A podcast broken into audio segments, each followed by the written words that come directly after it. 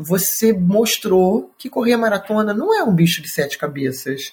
Não é só para quem é muito magrinho, não é só para quem é super veloz.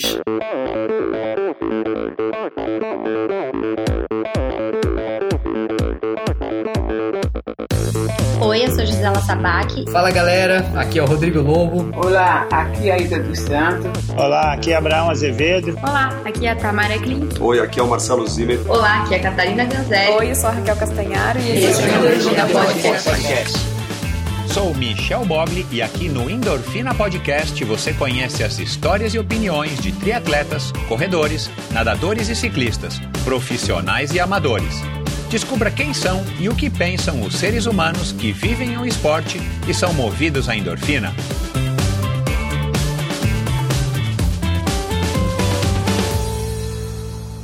Olá, seja bem-vindo a mais um episódio do Endorfina Podcast. Esse e todos os episódios são editados pela produtora Pulsante. Siga arroba produtora Pulsante no Instagram se você quer saber aí das novidades do universo do podcasting. Bom, é um prazer estar tá, é, voltando aqui com mais um episódio do Endorfina e, e esse episódio foi uma, um episódio que eu adorei ter feito. O ano de 2022 foi um ano muito especial, né? A gente está aqui agora já quase na, no último episódio do ano e, e eu tenho descoberto ao longo do, do Endorfina, principalmente nesse último ano, nos últimos dois anos, muitos convidados que eu não conhecia, que não estavam no meu radar e no caso aqui da Denise, ela é mais uma dessas convidadas, e gra que graças a, a Alessandra, Alessandra Gropp, eu tive o prazer de, de acompanhar, de, de seguir, depois né, de falar com a Denise, que prontamente me atendeu. Uma mulher incrível, super simpática, atenciosíssima, é, prestativa. É, e, e, e aí, ao longo da, da pesquisa, né, depois que nós acertamos, eu e a Denise, o, o dia da gravação, aliás, é, nós gravamos esse episódio, ela é, estava nos Estados Unidos para visitar a, a família, e, e ela, mesmo assim, topou gravar de lá. E ela que tem 164 maratonas hoje, né, na, no, na época da gravação, no dia da gravação, algumas semanas ela estava com 163, nós gravamos num sábado, véspera de uma maratona a qual ela estava inscrita, uma maratona gelada lá no Kansas, e ela estava na dúvida se ela ia participar e tal, porque a maratona é, acontecia e aconteceu num dia muito gelado, né, com temperaturas aí de 2, 3 graus. Então, ela não sabia se iria participar, por isso que vocês vão ouvir isso aqui no, no começo da nossa conversa. Mas ela acabou participando, se você aí for segui-la no, no Instagram, arroba Denise Amaral, você vai ver.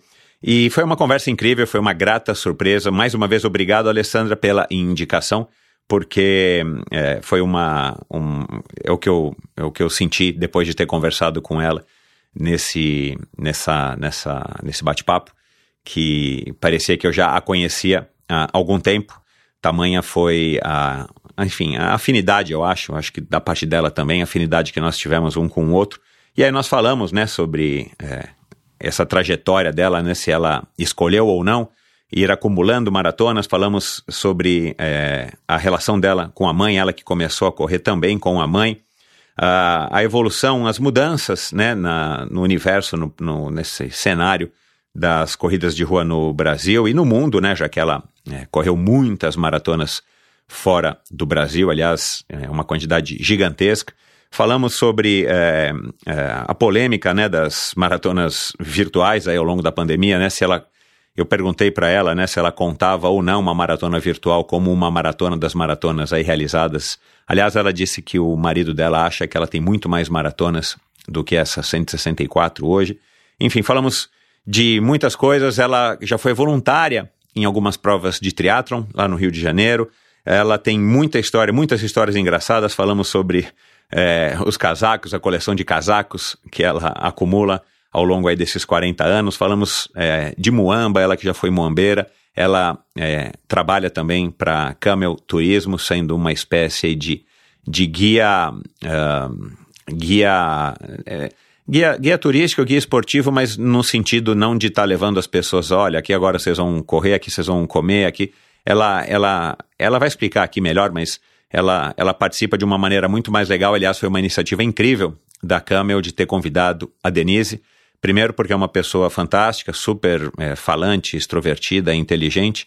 E depois eles queriam que ela é, relatasse é, e passasse para os clientes da Camel o, o que ela gostaria de ter sentido nas primeiras maratonas ou em todas as maratonas que ela vai como uma corredora. Então, ela fala um pouco disso.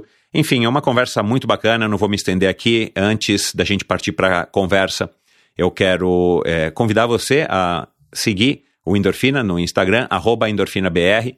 É lá a melhor maneira, é através do Endorfina, que é a melhor maneira de você entrar em contato comigo, de fazer sugestões, como fez a Alessandra da Denise, e de tantas outras pessoas que me foram sugeridas, como o convidado da semana passada, o Thales Camargo, que me foi sugerido por um amigo ouvinte e também convidado de Endorfina, o Giovanni Caldas. Então siga endorfinabr no Instagram. Siga o Endorfina aqui agora, ó, se você puder me permitir é, um minutinho aí de. Minuto não, né? Dois segundos da sua, da sua atenção. É, vai lá agora, clica no botão seguir e assinar esse, é, é, nesse aplicativo que você está ouvindo o Endorfina agora. Essa é uma das melhores maneiras que você tem de estar tá colaborando com o Endorfina, de fazer o Endorfina é, chegar a cada vez mais pessoas. E no endorfinabr.com, que é o meu site, lá você encontra vários links para as redes sociais, para vídeos, para matérias, para outros podcasts, é, com cada um dos convidados que eu já recebi aqui no Endorfina. Lá você pode assinar a newsletter semanal do Endorfina, que aliás eu recomendo. Lá você pode assinar o, o assinar a newsletter, você pode apoiar, perdão, apoiar financeiramente o Endorfina através da plataforma Apoia-se. É, e eu também é, humildemente é, recomendo ou sugiro ou peço se você pode, se você acha que o Endorfina colabora aí de alguma maneira com a sua rotina, com o seu deslocamento e, enfim, te traz inspiração e você pode colaborar, fique à vontade, vai lá, clica no botão apoie-se e se informe a partir de 20 reais por mês ou 5 reais por episódio, você vai estar fazendo uma enorme diferença aqui para mim. E lá também você pode é, se informar a respeito do Endorfina ao vivo e você encontra lá todos os episódios, você pode ouvir os episódios também através do endorfinabr.com. E o que mais que tem lá? Bom, é isso. Bom, é, vamos lá então para mais um episódio do Endorfina. Mais uma vez, obrigado, Denise. E se você é novo, novato aqui, se você está chegando agora, muito obrigado. Se você já é um ouvinte costumeiro, se você é um ouvinte que é, teve o Endorfina como um grande companheiro ao longo desse ano, principalmente através do Spotify, né? O Spotify tem, tem lançado já faz alguns anos o Rapt, que nessa época do ano ele começa a te mostrar, se você ouve pelo Spotify, quem, quem foram, é, quais foram os artistas ou quais foram os podcasts que você mais ouviu. Se você quer ver como é que a galera tem consumido o endorfina ou em que nível de, de intensidade as pessoas têm consumido o endorfina ao longo de 2022, dá uma olhadinha lá nos destaques no meu perfil no Instagram. Você vai ver lá num dos primeiros destaques de Spotify 2022 você vai ver que tem gente aí que está maratonando endorfina, tem gente que ouviu mais de 5 mil minutos de endorfina em 2022. Então eu quero agradecer, já agradeci a todos vocês, mas eu quero agradecer aqui novamente. E se você ainda estiver recebendo aí o rap do seu Spotify, e não importa se foram 5 mil minutos, ou 500 minutos, ou 200 minutos, tanto faz, é, posta, marca o Endorfina, que eu faço questão de te agradecer publicamente através do Endorfina e de repostar, porque isso aí também ajuda a mais pessoas, principalmente, é claro, os seus seguidores, os seus fãs, é, os seus familiares, os seus amigos que estão te acompanhando também no Instagram, é, ajuda eles também a estarem descobrindo o endorfina e quem sabe é, tarem, é, estarem começando a ouvir o, o meu podcast aqui. Então é isso, pessoal, vamos lá para mais uma conversa incrível, mais uma conversa fantástica com a primeira dama das maratonas do. a primeira dama brasileira das maratonas, acho que a gente pode chamar dessa maneira.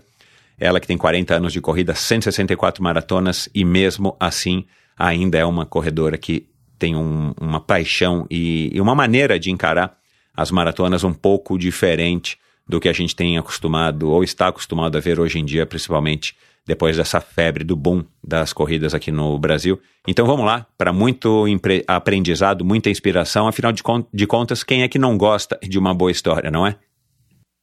Minha convidada de hoje é um exemplo de que o esporte pode nos levar muito mais longe do que imaginamos, tanto literal quanto metaforicamente.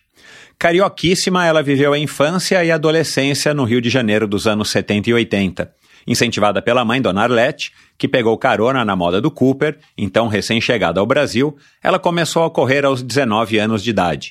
Poucos meses depois, em 1983, ganhou a inscrição para a Maratona Atlântica Boa Vista. Leu o que encontrou sobre o assunto na extinta revista Viva, fez um longão de 16 quilômetros e largou para sua primeira vez numa maratona. Apesar da experiência ruim e que a fez perder quase todas as unhas dos pés, ela ficou fascinada. No mesmo ano, participou da primeira maratona da Printer e desde então nunca mais parou. Só com a sua mãe correu 38 maratonas, sendo que em mais de 20 ocasiões terminou atrás dela.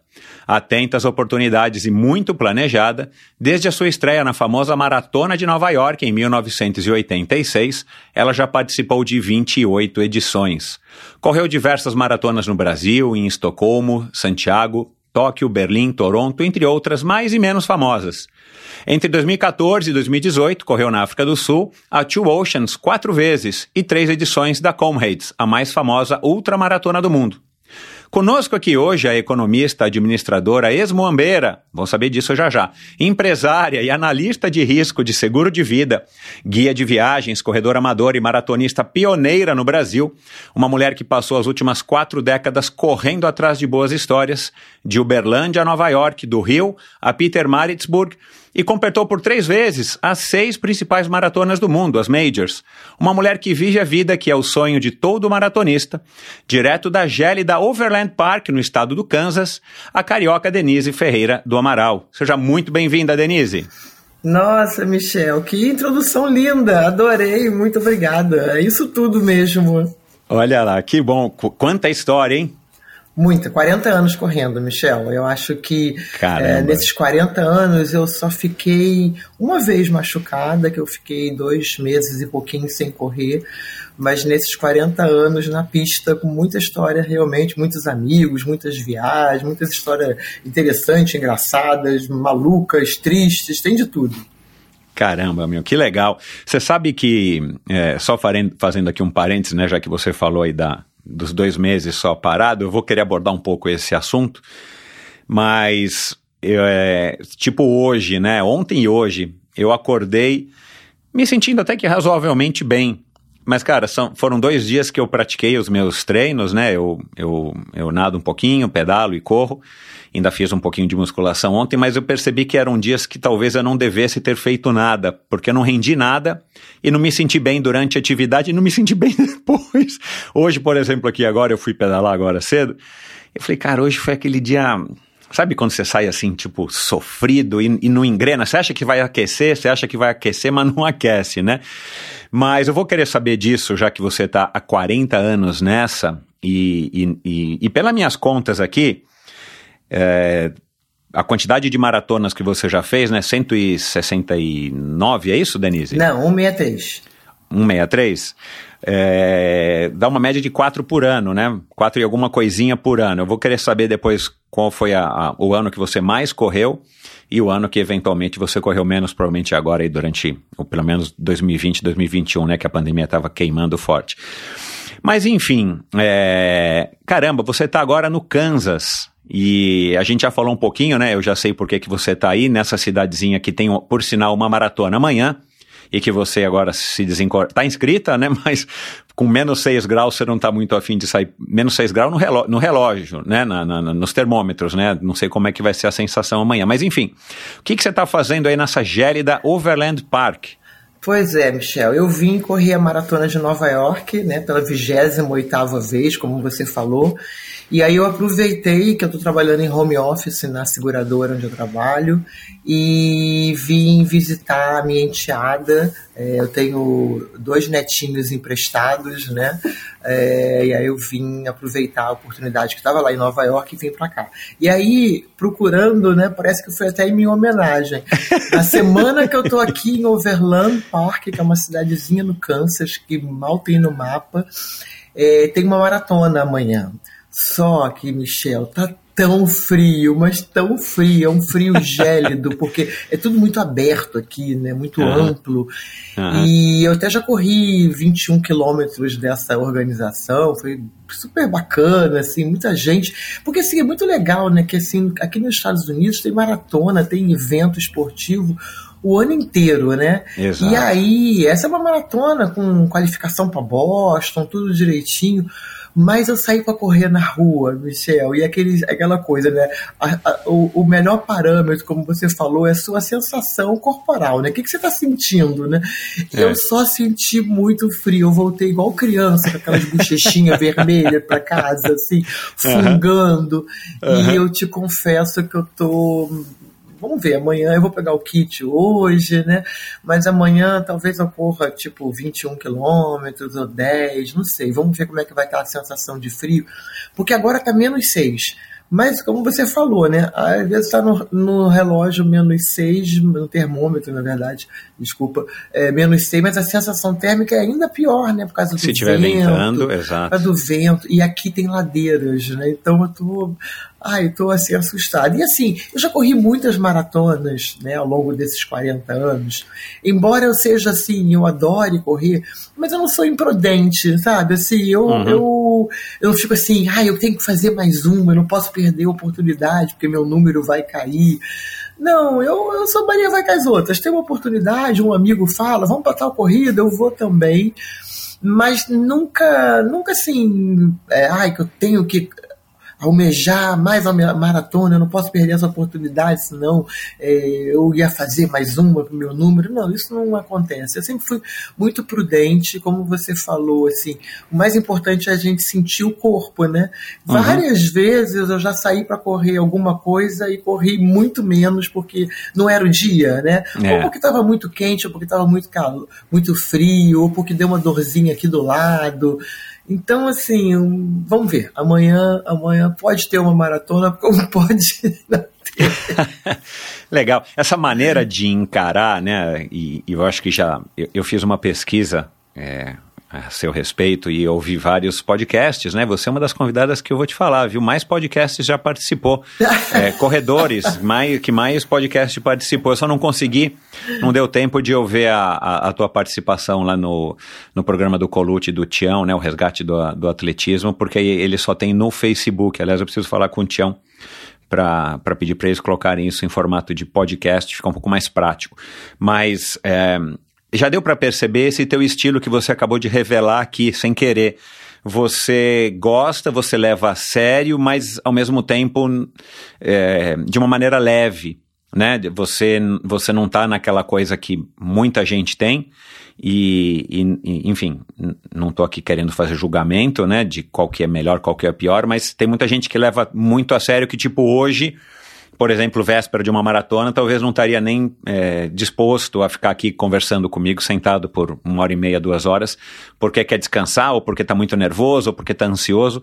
Essa maneira, eu acho, queria ouvir de você, de encarar as maratonas, ela sempre te acompanhou? Ou você já teve uma época onde você foi mais, assim, tipo, mais preocupada com a maratona em si, no dia da corrida, na véspera? Você levou mais. Não, é levar mais a sério, mas assim, talvez com mais. Enfim, mais seriedade, vai. É, na verdade, assim, eu acho que como eu comecei na maratona de uma maneira tão é, louca, né, como você mesmo contou, eu ganhei uma, uma inscrição no trabalho, fiz um treino de 16 quilômetros, comprei uma revista, li tudo sobre a maratona e lá fui eu correr uma maratona. Então, legal demais. Assim, é, ninguém disse que era impossível, né, aquela frase né, que a gente escuta, fui lá e fiz. E logo uhum. em seguida eu fiz a minha segunda maratona, que foi a Maratona da Printer, organizada pela Eleonora, Eleonora. Mendonça, que é nossa é, corredora maratonista olímpica, né? E naquela época eu, eu, fiquei muito fascinada, Michel, porque assim, eu achei muito legal uma mulher, né, naquela, nos anos 80, ela não só era uma maratonista, uma coisa que eu nem sabia o que, que era, e ela já tinha uma maratona para chamar de sua, ela organizava uma maratona, é. né? Então era uma coisa assim muito legal. Então eu corria essas maratonas, é, eu vou te confessar, eu ainda fico muito com 163 maratonas, eu fico nervosa, dá dor de barriga, durmo pouco na véspera, tenho medo de não completar, respeito a maratona assim demais. Mas eu sempre levei ela de uma forma bem assim, leve, tipo, se não der, não deu, né? Se não puder ir, no- como amanhã eu tô repensando, eu não vou. Nunca foi uma coisa assim, um- uma briga, né? Uma, um temor para mim. Ao longo Fo- desses algum- alguma 40 coisa anos, forçada. não, não, tem que ser prazeroso, né? São muitas horas correndo, então tem que ser alguma coisa que me dê prazer de pelo menos estar lá, encontrar os amigos, sair ou viajar, tem que ter um que a mais. E na verdade, ao longo desses 40 anos, eu eu nunca treinei com planilha, né? É, eu fiz parte de uma assessoria no Rio de Janeiro, a Runners Club, que eu tenho muito carinho por eles, mas eu ia só no final de semana para comer.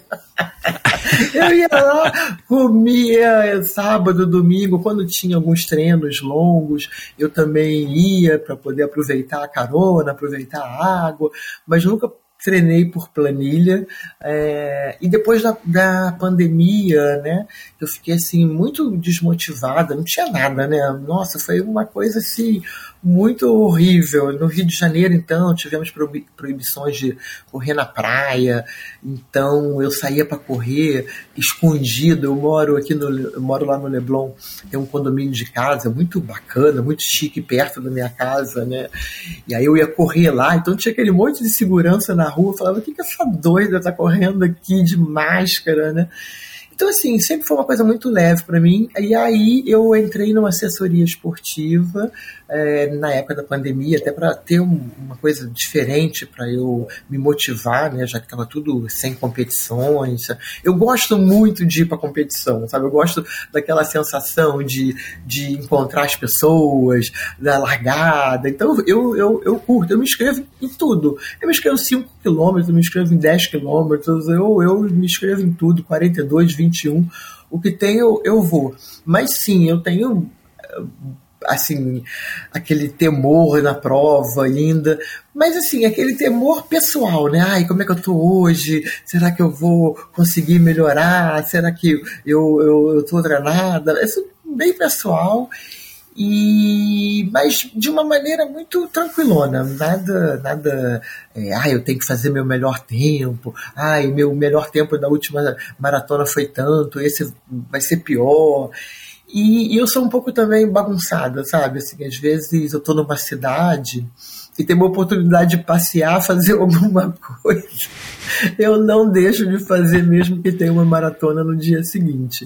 Aham. Então, assim, claro que não, não desmerecendo, é óbvio, né? As pessoas que treinam com planilha, que treinam com objetivo, que querem.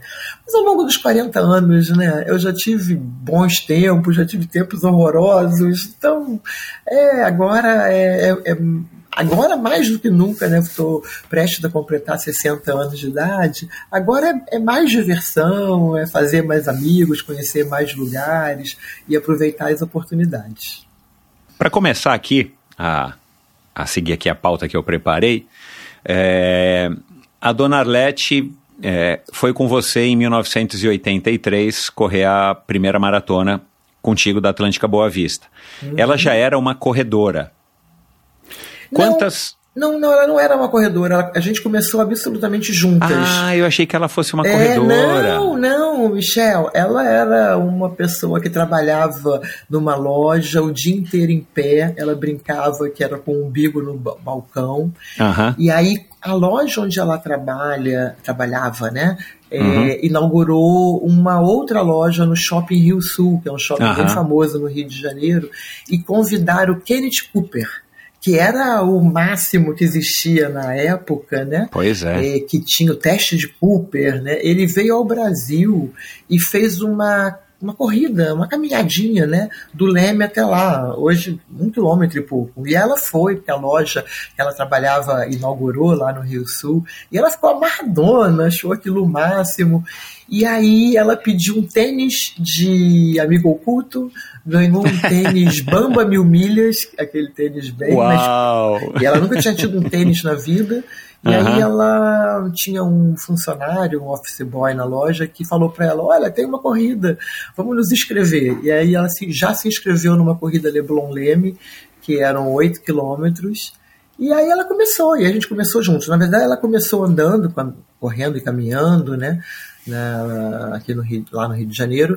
E aí eu também, eu comecei também, como toda mulher, querendo emagrecer, e ela também. E a gente começou, e ela fez a primeira maratona comigo no, no, na Boa Vista. A primeira maratona dela, ela já fez 4 horas e 1 minuto. Ela tinha quase 50 anos. E aí depois ela, ela se encantou, né? Porque ela casou com o primeiro namorado, trabalhava desde os 14 anos de idade, nunca tinha feito nada, nada, nada do esporte, nada. E aí foi um mundo muito novo para ela e ela ficou assim encantada, né? A minha casa hoje ela já faleceu, o apartamento que ela mora é vizinho ao meu, tá lá fechado. É, é o apartamento dos amigos. Os amigos corredores estão sempre é, se hospedando lá no apartamento. Que bacana. Tem uma parede de troféus, Michel. Então, assim, eu nunca alugo o apartamento, porque eu fico pensando o que, que eu vou fazer com esses troféus, né? O que, que eu não Claro. vou tirar, não vou. Enfim, então é uma coisa, uma coisa linda, né? Uma parede de troféus que ela tinha, né? Uhum. E ela era muito animada, assim, todo mundo conhecia ela aqui no Rio de Janeiro, ela gostava de tomar cerveja, ela era muito falante. Aham. E a gente correu 38 maratonas juntas. Dessas 38, eu posso te dizer que umas 25 eu perdi para ela. sabe? Uau! Ela, ela correu quantas ao final das contas? Você já fez essa, essa Ela correu matemática? 38 maratonas. Ah, 38. É, 38. E a- o melhor tempo dela foi 3 horas e 38. E a- o meu melhor tempo foi 3 e 29. E a gente correu a maratona de Nova York juntas duas vezes. Aí ela correu a maratona da ela correu a Disney. Não, a Disney ela já não correu a maratona, ela correu meia maratona.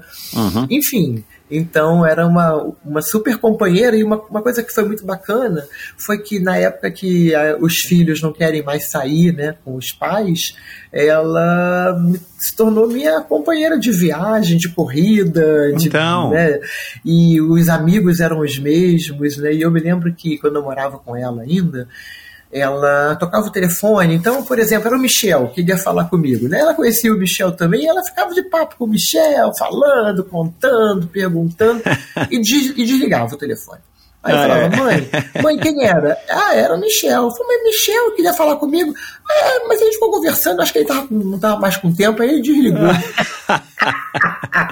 era, Ô, era ô, muito- Denise, é, puxa, ah, ah, fala um pouquinho então de como é que a- o seu relacionamento com a sua mãe aí se desenvolveu, evoluiu nesse, nesse aspecto, né? Porque exatamente o que você falou, né? Você estava ali com 18, 19 anos, né? Eu, eu tenho uma filha de 23, eu sei como é que é, né? A gente está ganhando a independência, eu entendo essa cabeça hoje com a minha filha.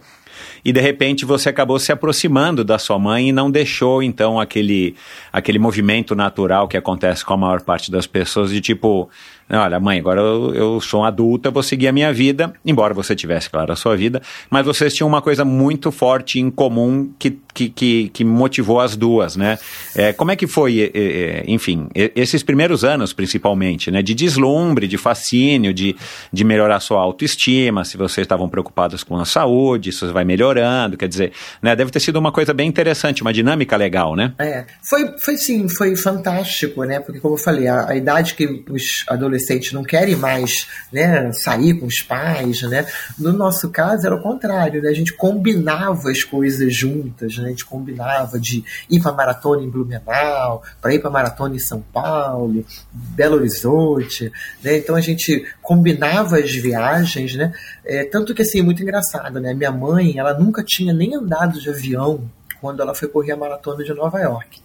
Uhum. Então, assim, tudo era um fascínio, né? Eu já tinha até andado de avião, mas é para São Paulo. Eu tinha ido uma vez para São Paulo e lá fomos duas capial lá para a maratona de Nova York. Então, assim, essa, essa possibilidade né, de você fazer alguma coisa com o seu filho e descobrindo as, as descobertas, né? Eu acho que isso é fantástico, né? Assim, quem puder incentivar e fazer igual, só vai ter lucros, né? Só vai ter o que comemorar. Né? Então a gente viajou por muitos anos juntas. É, e como eu falei, os amigos eram os mesmos, né? Então. Que legal, que bacana, né? cara. Que bacana. Agora falemos um pouco sobre o Luiz, que também eu soube. Através de um ouvinte que encontrou vocês agora em Nova York, não vou me lembrar agora o nome. Ah, foi a Madalena, não sei se você sabe, Madalena, uhum. que mora na Colômbia. Uhum, Diz que o Luiz corre pra caramba. E pois você é. conheceu o Luiz correndo, né? Pois Queria que é. você contasse um pouco aí dessa. Ah, sim, Enfim. a gente se conheceu na corrida, eu já tinha sido casada, ele também, a gente se reencontrou e juntou os tênis, né? Que a gente uhum. costuma falar. Mas o mais legal, Michel, é que o Luiz Antônio ele já tem 61 maratonas muito, né? Bastante coisa, né? Você é muito, perto de você não é nada, mas é, é mas é, muita maratona. Coitadinho, aí quando a gente tá nos lugares, ninguém pergunta nada para ele, porque eu, eu com 163 maratonas, e ele fica falando, não, se eu, eu seria super homenageado, todo mundo ia querer falar comigo, mas do seu lado eu não tenho nem nome. Eu sou o marido da Denise Amaral. E aí, não, mas ele é muito simpático, ele já conta essa história assim, né? Ai, porque eu, ninguém me chama pelo nome. Aí as pessoas tipo, ô Luiz Antônio, ô Luiz Antônio, assim. Uhum. Enfim, ele, ele é um, um super parceiro, né, que também, que é nas minhas viagens, aturar essas maluquices né, de tantas maratonas. Então, são muitas. É, quando você tem tantas provas assim, né, final de semana, você está envolvido com isso, né? Uhum. Mas ele também se inscreve nas maratonas, ele também vai, ele gosta, ele gosta dessa farra, assim, uhum. de encontrar os amigos, ele é bem, bem falante também. Então, é uma, é uma, assim, uma boa, uma boa parceria, um marido maravilhoso, né? Acho que é o sonho, né, das mulheres corredoras, né, poder ter, né? É, eu tive, meu primeiro marido era engraçado, ele não corria, né? E aí ele falava uma coisa que me deixava tão irritada, Michel. Ele falava assim: esses seus amigos corredores, eles são muito estranhos. Eles contam a mesma história várias vezes e riem tudo de novo. Sabe quando tem uma história assim muito, muito engraçada, muito inusitada sei, sei. de algum corredor que a gente começa a contar de novo e ri de novo? Porque aquilo é legal, aquilo é uma lembrança na tua, na tua memória, assim, que você se volta aquele, aquele fato, né? E começa a rir. Então hoje não. Então com o Luiz Antônio é maravilhoso que ele vivenciou, né? As histórias engraçadas, histórias tristes, né? Ao meu lado. Ele tem uma história assim que eu sempre gosto de contar. A gente foi para maratona de Sevilha uma vez e era carnaval e a gente, ai, vamos, vamos aproveitar o feriado do carnaval, tarará. nos inscrevemos na Maratona de Sevilha. Quando a gente chegou lá, foram várias coisas curiosas acontecendo. Eu fui buscar o kit é, dentro de um estádio bonito, né? Sevilha construiu um estádio para como candidata para as Olimpíadas. Então, mesmo ela não tendo sido escolhida como uma cidade olímpica, ela tem um estádio maravilhoso que ela construiu a essa época e a maratona ela sai e chega desse estádio. Então fomos lá buscar o kit, né? Quando eu peguei o kit, Michel, eles me deram, sabe aquela calcinha, tipo um sunkini que as corredoras de pista usam Lembro, sei, com sei. um top. Eu sou toda gordinha. Quando eu olhei aquilo, eu falei, meu Deus, eu não uso isso nem pra ir na praia do Leblon, tá doido. Mas, mas fazia parte do kit um, Era um kit. sunkini? Era um sunkini. Eu achei aquilo tão inusitado. Como é que podiam dar um sunkini para todas as maratonistas? Já achei, já achei aquilo meio. Eu tenho até hoje, eu guardo ele como, como claro. uma relíquia. Mas era. E era Suntini mesmo, não era assim esse compridão que tem hoje, Sei. não. Era aquele bem fininho dos lados, com aquela bundona grande assim, né? Uh -huh, a corredora uh -huh. não ter problema de ficar é, uh -huh. saindo do lugar.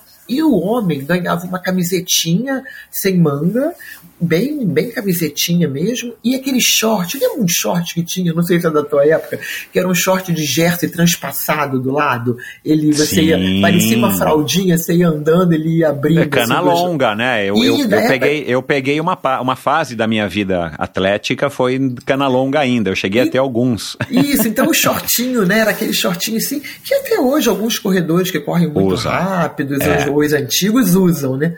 Eu já achei aquilo estranho, né? Que engraçado, né? Essa maratona. Né? Bom, enfim. Fui, fomos correr a maratona, é, a gente correu por muitos anos juntos, eu e o Luiz Antônio, depois a gente passou, ele é nove anos mais velho que eu, naturalmente, né, acabou ficando mais lento, né. Uhum. E quando eu cheguei, a chegada era no estádio, eu estava todo de camisa do Brasil, né? Veio uma moça da organização, eu falei, nossa, que simpático, ela veio me receber aqui na pista, né? Porque eu sou do Brasil, né? Fiquei toda assim empolgada. E ela falou, seu marido caiu na maratona. Aí eu, ah? Ela, é, seu marido caiu na maratona. Mas ele tá vindo. Bom, resumindo toda a história, Michel, eu só fui encontrar o Luiz Antônio à noite, num hospital público, com a perna toda enfaixada, ele estava numa maca, no, parecia no, no, Brasil, numa maca do corredor, e ele teve rompimento total do tendão do quadríceps. E o médico falou para mim assim: não, pode ficar tranquila, que ele não vai ficar o tempo inteiro na cadeira de rodas. Ele é forte, ele vai poder andar de muletas. Ih. Michel, eu fiquei apavorada. Eu falei, meu Deus, ele, ele sempre fez esporte a vida inteira, né? E a gente estava lá por alguns dias só, voltaria já na terça-feira, que era o feriado do, Natal, do Carnaval. Bom, aquela correria não tinha feito seguro, é, viagem, hum. é, aí só tinha vaga para fazer a cirurgia na quarta-feira. Era carnaval no Brasil. Eu sou filha única, o Luiz Antônio é filho único. Eu não tenho filhos, a filha dele mora nos Estados Unidos onde eu estou no momento. Exato. Então, quem poderia nos ajudar naquele momento, aquela loucura que era para é, conseguir um hospital para fazer a cirurgia no Brasil, claro. se é, se pudesse, né? Bom, resumindo a história, a gente viria, veio para o Brasil, né? Só a passagem aérea, eu me lembro que para poder, porque ele teve que vir de executiva, porque a perna estava imobilizada da virilha até o, tor até o tornozelo, então ele Coitado. não tinha como dobrar a perna no avião, né? Ele tinha que ficar com a perna é, assim é, esticada, então eu teria que vir numa executiva.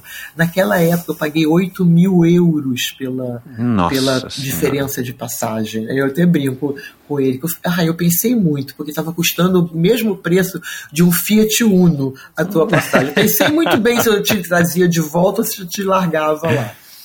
Então, assim, ele, isso foi uma coisa que até na época a revista Contra Relógio publicou, eu fiz um relato né, sobre você sempre viajar com seguro viagem, com seguro, né? É. Porque é, uma, é tão barato e as pessoas acabam não negligenciando, né? Como aconteceu com, conosco, né?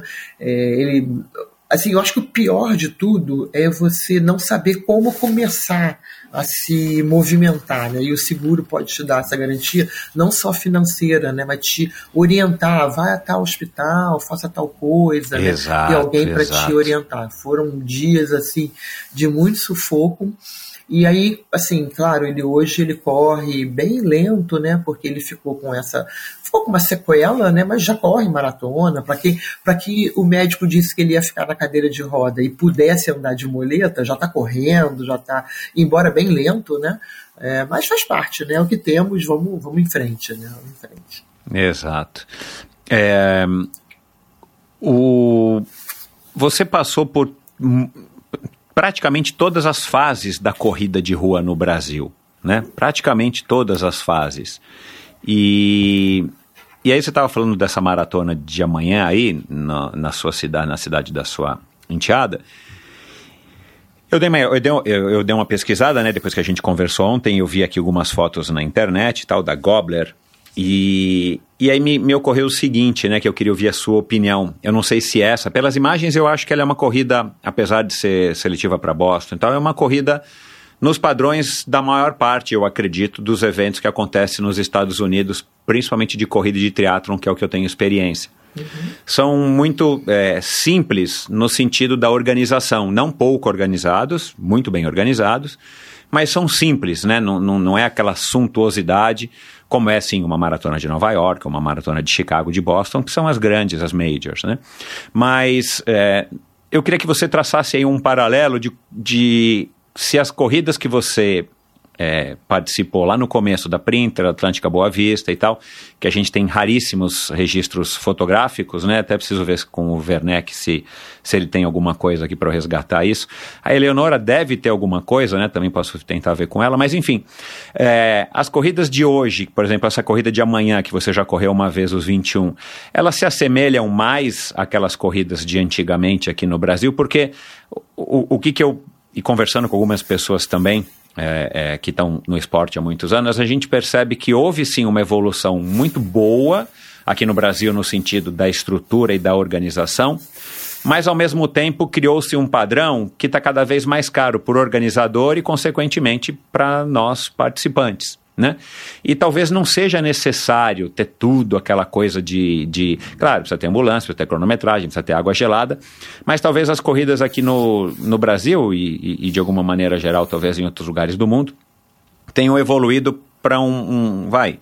Algumas coisas que não sejam tão necessárias, supérfluas, talvez, né? Yeah. Queria que você falasse um pouco, né? Se são mais ou menos as corridas daí, dessas menores, são parecidas com as que você enfrentava e como é que foi como é que foi para você essa evolução toda, né? Já que uhum. né, você começou em 83 e nós já estamos em 2022. É, é, é assim, é, é, super legal essa sua pergunta, né, Michel? Porque assim, ao longo desses 40 anos eu realmente acompanhei a evolução, né?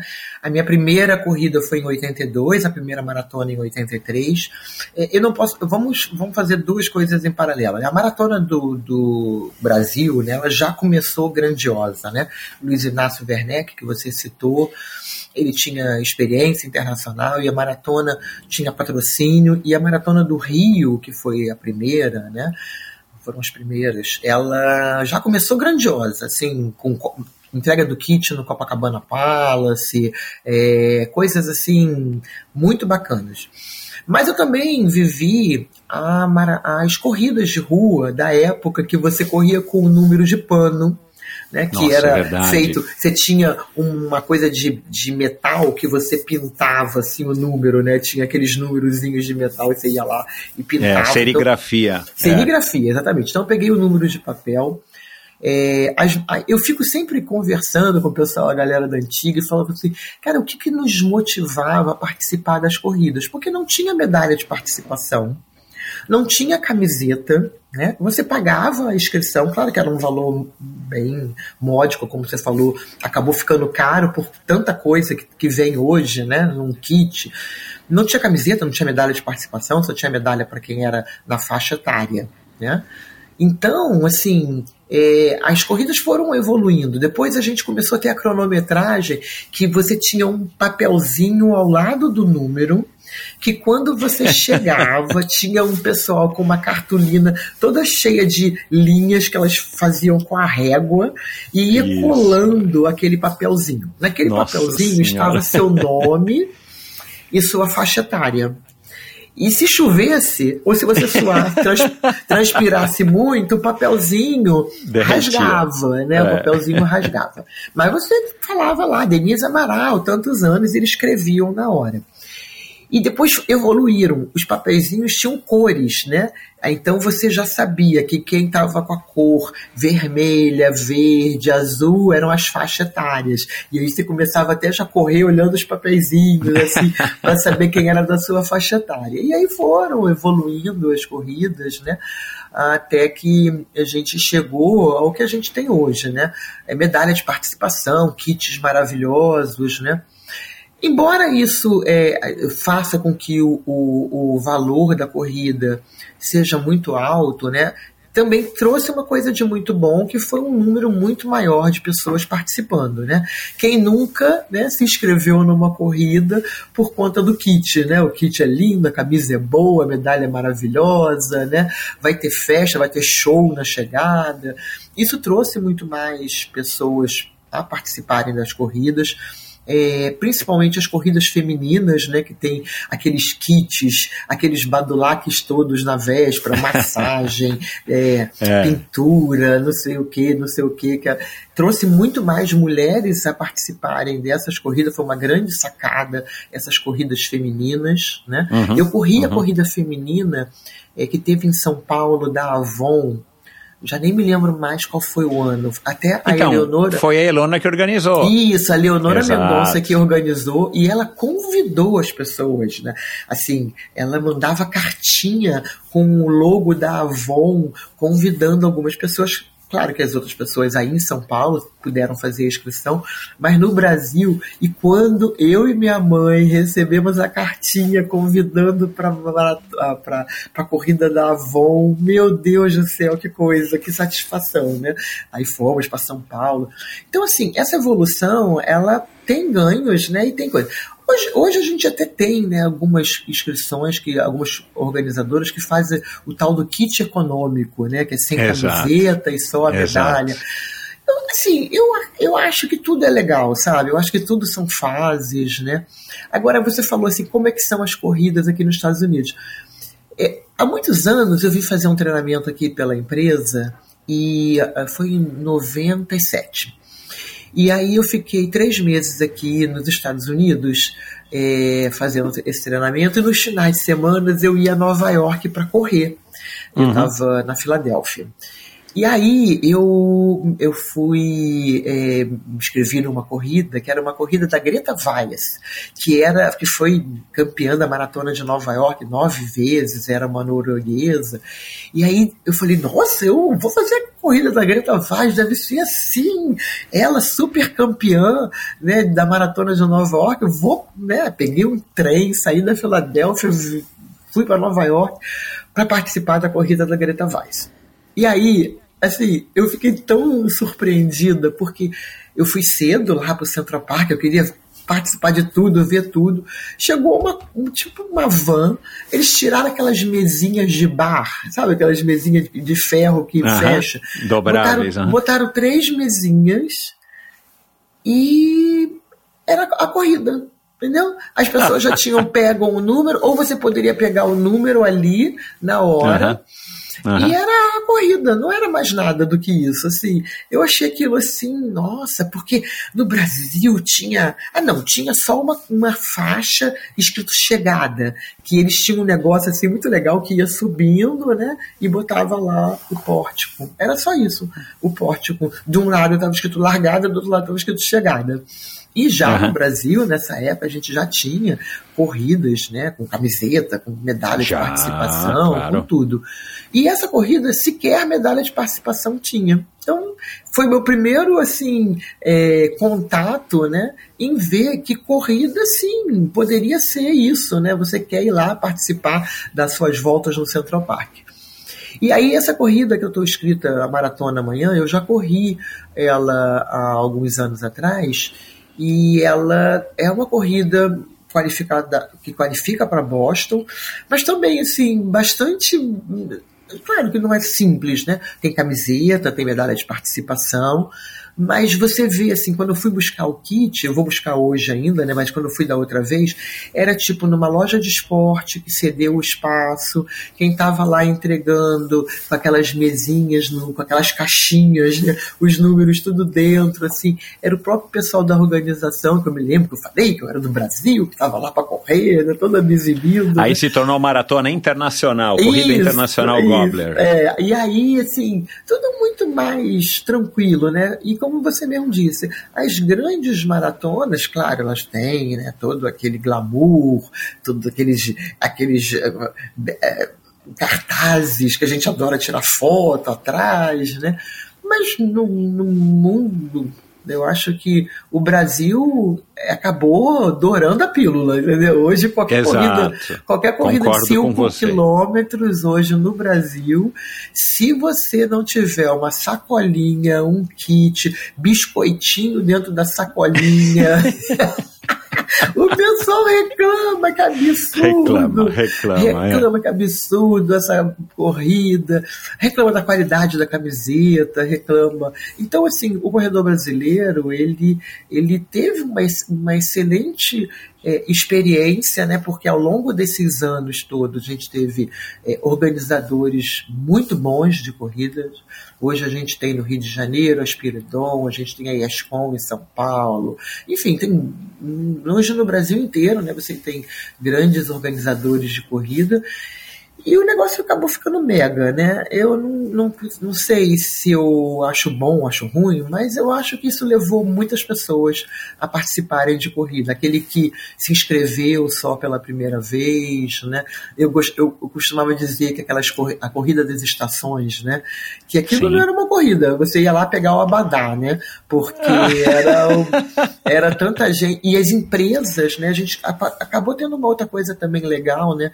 Que com essas corridas assim tão organizados, muitas empresas passaram a incentivar os seus funcionários a participarem, né? É, a empresa que eu trabalhava mesmo, ela, você participava das quatro corridas das estações, né? Então as pessoas, num primeiro momento, se inscreviam porque a camiseta era bonita, mas pelo menos ia lá para fazer a sua caminhada, confraternizar com as pessoas da empresa, e alguns se tornaram corredores, né? Então, uhum. mas sempre, eu acho que tudo que é uma tentativa de fazer a pessoa sair do sofá é Exato. é muito legal, é muito legal. Mas eu assim, eu realmente eu pude ver essa evolução.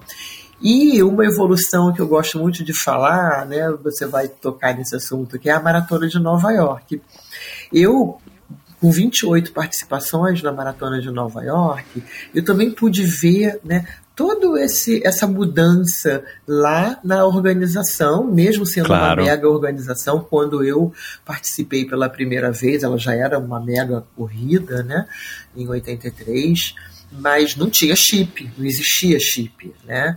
É, não existia, você, o, o, que valia era o relógio da prova. E eu me lembro que a minha primeira participação na maratona de Nova York, é, quando deu a largada, né? Você sobe a ponte Verazano, né?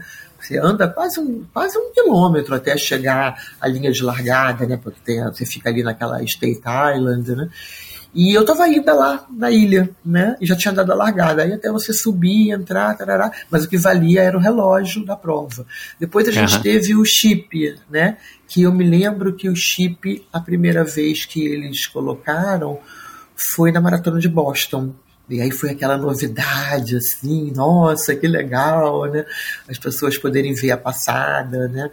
Aí a maratona de Nova York deu shortinho. Você imagina você um kit que dava short? Olha que lindo. Shortinho verde, bonézinho. O boné era um boné de pano, como aqueles bonés de ciclista que você conhece. Sim, sim. Pequenininho, né? Com aquela abinha uh -huh. pequenininha. Uh -huh. E com camiseta de malha. Depois chegaram as camisetas é, com tecido tecnológico, né? E o kit da maratona de Nova York era muito recheado de biscoitinhos que eu adorava. e aí ela pesquisar como toda gordinha adora quais eram os biscoitinhos da vez, vinha tudo. E agora, Michel, o kit é uma camiseta nem sacolinha mais tem, entendeu? Assim, uhum. é, tem uma sacolinha na chegada, bem bonitinha, que eu guardo, que é a sacolinha do lanche. Quando uhum. você chega, aí você tem a água, o Gatorade, a maçã, um biscoitinho na, na chegada, né? Aí vem uhum. uma sacola bonitinha, mas não tem. Então, assim, é, o mundo mudou, né? Eu acho que a gente tem que aceitar e tirar proveito e ver o que, que tem de bom. Viver do passado, jamais, entendeu? A gente Exato. gosta de falar do passado com alegria, né? Mas nunca com esse saudosismo, ah, na minha época que era bom. Não. Sei, é isso é aí. Toda época Exato, é. Toda época é. E, e, e, a gente tem que estar tá aberto a essas mudanças, né? Denise, eu acho que isso é um, é um segredo também da gente e e, enfim, é, convivendo melhor né, com as realidades do mundo de hoje, de novo, olhar para trás e refletir sobre o que passou e tal, mas não ficar preso ao passado e achar isso, que senão as pessoas vão te chamar de velho, né? Uhum. Ah, Denise, você é velha, você só fica falando que era legal correr a maratona da Printer. Agora, por falar, agora por falar em, em passado, eu, eu falei aqui no texto da introdução, e eu fiz aqui também alguma pesquisa do Pierre de Ipanema e tudo mais. A gente tem, eu pelo menos, né, tenho 53 anos, eu tenho essa imagem saudosa do Rio de Janeiro quando eu comecei a fazer triatlon, praticar triatlo em 88, 89, que a gente ia muito pro Rio. Rio de Janeiro era o, foi o berço do triatlo, né, graças Isso. ao José Inácio Werneck mas era também aonde o triatlon mais, mais se identificou e onde tinha os melhores triatletas do Brasil. Então eu tenho essa memória afetiva com boas viagens para o Rio de Janeiro para fazer as provas lá. E, e aí eu dei uma pesquisada aqui nos anos 80 e começo dos, dos 90 no Rio de Janeiro e vi algumas imagens bem interessantes e tudo mais. O que, que você se recorda dessa época? Como é que era o Rio de Janeiro? Que certeza também que mudou muito. Né, do que é o Rio de Janeiro hoje. Como é que era para você naquela época jovem, né, é, enfim, uma jovem adulta, recém-saída da adolescência, viver aquele clima, não sei se você era praiano ou não, mas eu queria que você falasse um pouco de como é que era você enfrentar é, os calçadões, sendo uma, uma jovem mulher, correndo ali, né, nas praias do Leblon, sei lá, em Ipanema, onde você morava. Olha, você falou uma coisa assim antes, né, do triatlon, né? O triatlon, quando começou, eu era voluntária. Eu trabalhava lá no triatlon Uau, e eu que queria, legal. é, eu trabalhei naqueles triatlons que saíam lá de Guaratiba e chegava lá na Exato. Barra. E aí eu trabalhava, mas eu só queria trabalhar na parte que escrevia os números nos meninos. Aqueles meninos bonitos, sarados. Será que você já escreveu o número no meu braço alguma Ó, vez? Pode ser, tá vendo? Eu ia lá, eu, eu sempre me voluntariava para trabalhar nessa parte. Eu adorava, eu escrevia o número na coxa. Agora não, Meu agora é um decalque, né? Mas naquela época você escrevia com pilô no bracinho dos meninos bonitinhos e na coxa bonita, fortinha dos meninos. Então eu adorava, eu adorava. Eu ia todos os, os triatlons, eu ia como voluntária, e aí eu falei, eu vou me inscrever num triatlo. E aí, eu vindo lá de Guaratiba, eu vi um acidente com a Mônica Lucena, que era a nossa melhor triatleta na época. Ela era bonita, uma mulher loura, super bonita. Exato, E ela levou um exato. tombo, eu tava voltando, eu tinha um carrinho todo velhinho, e ela levou um tombo na minha frente, ela caiu de. de- lá na, na- na ladeira da Grota Funda, Aham. ela caiu de rosto, assim, e a pele do rosto dela saiu toda. e Eu fiz socorrer, ajudar, até a ambulância chegar. E eu falei: não, triato não é pra mim, Não. não. é, esse negócio não vai ser no meu, a minha parada, é melhor ficar na corridinha mesmo. E a corrida, Michel, assim, é, é engraçado a gente lembrar, né, que assim, o Rio de Janeiro, por muitos anos, ele não tinha ciclovia para correr, né? Você Claro. corria no calçadão. E correr no calçadão não é muito bom, porque aquelas pedrinhas é, portuguesas, elas escorregam, né? Que elas são muito lisas e, e junto com Aham. a areia da praia.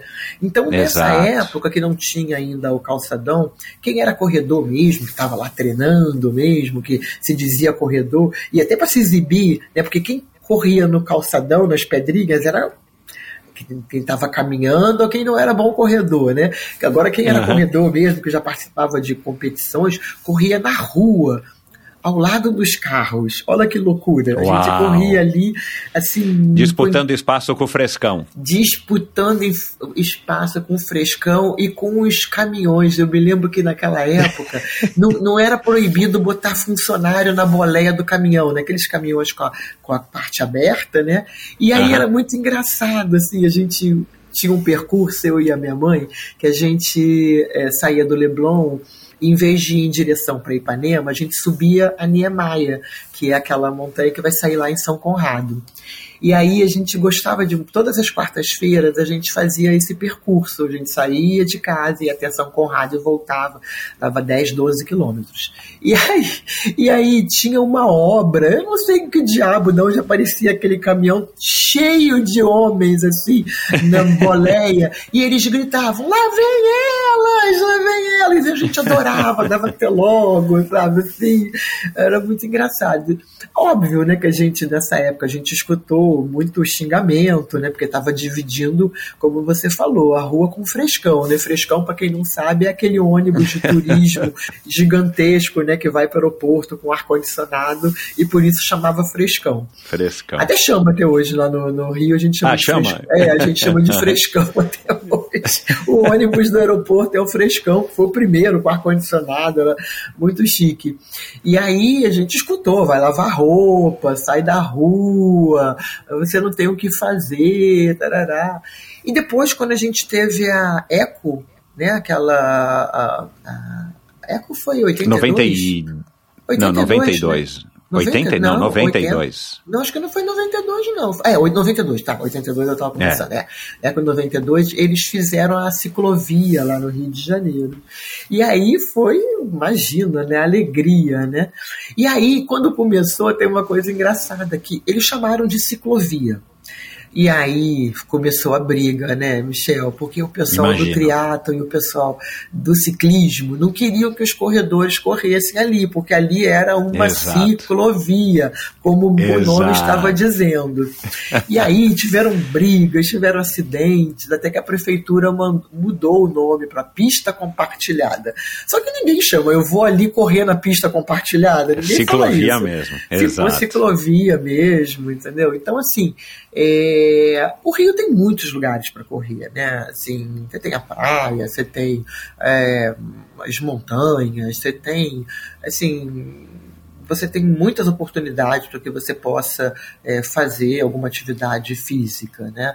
Uh, uhum. O Rio é muito pequeno, a grande verdade. Então, e ele é coberto por, ele é cercado, ele é na verdade, ele é cortado por montanhas, né? A, é. Floresta da Tijuca, que é onde tem o Cristo Redentor, aquela camada de montanhas, ela corta o Rio de Janeiro inteiro, né?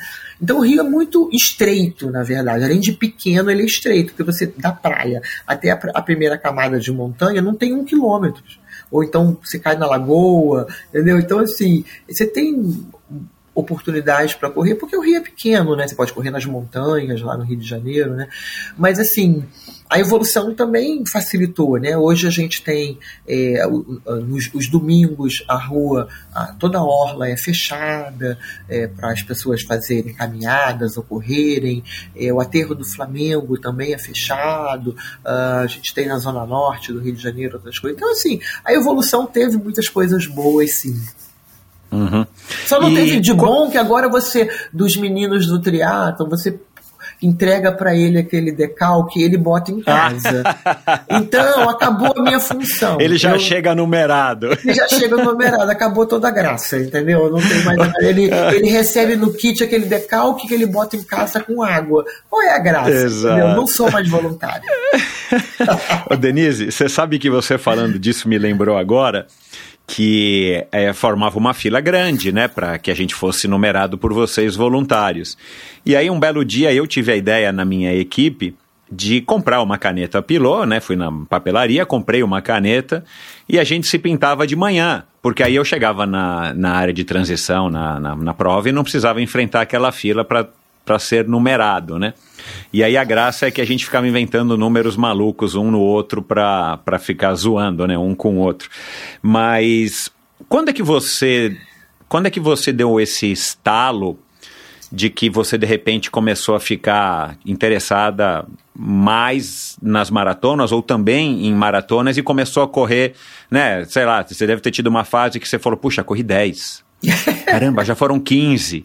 Nossa, já foram 20. Nossa, já foram 50. Nossa, já foram 100. Né? É, Como é que foi também para você mentalmente essa evolução? Foi uma coisa que aconteceu natural?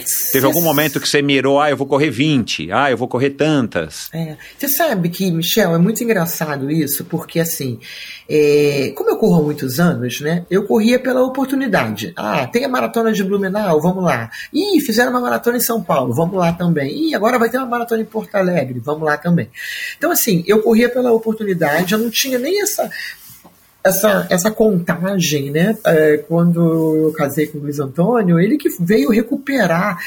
Ele acha até que eu tenho mais maratonas do que eu tenho. Ah, e, tem isso. Uhum. E ele que foi fazer o inventário, achar as medalhas jogadas lá em casa. Porque eu não tinha essa grandeza, eu não tinha essa percepção de que eu tinha muitas maratonas. Porque as pessoas com quem eu convivia no Rio de Janeiro, Márcio Pulga, Alexandre Bique, que era o pessoal que corria muito lá no Rio de Janeiro, todos eles tinham muitas maratonas também. Todos eles iam nas maratonas na medida da, das oportunidades, né? Uhum. Então, assim, eu não tinha essa, essa é, dimensão, né? As maratonas de Nova York, quando, como eu, eu, eu tive a oportunidade muito cedo, né, de. Estava começando a correr maratona, já fui correr a maratona de Nova York, que era uma coisa assim extraordinária, aquilo me encantou. Então eu comecei a trabalhar E aí, eu, nas minhas é, férias, tudo que eu queria era poder ir de novo para a Maratona de Nova York, porque era legal, era, era no exterior, era em Nova York, podia comprar coisa importada. E aí você falou, ah, já foi muambeira. Ai, porque eu trabalhava no Bradesco, eu ganhava pouquinho, não dava, né? Não dava para ficar, né? Então eu comprava, Michel, gravata, batom, batom, shampoo. eu vinha com a mala cheia de quinquilharia, que naquela época não tinha aqui no Brasil, né?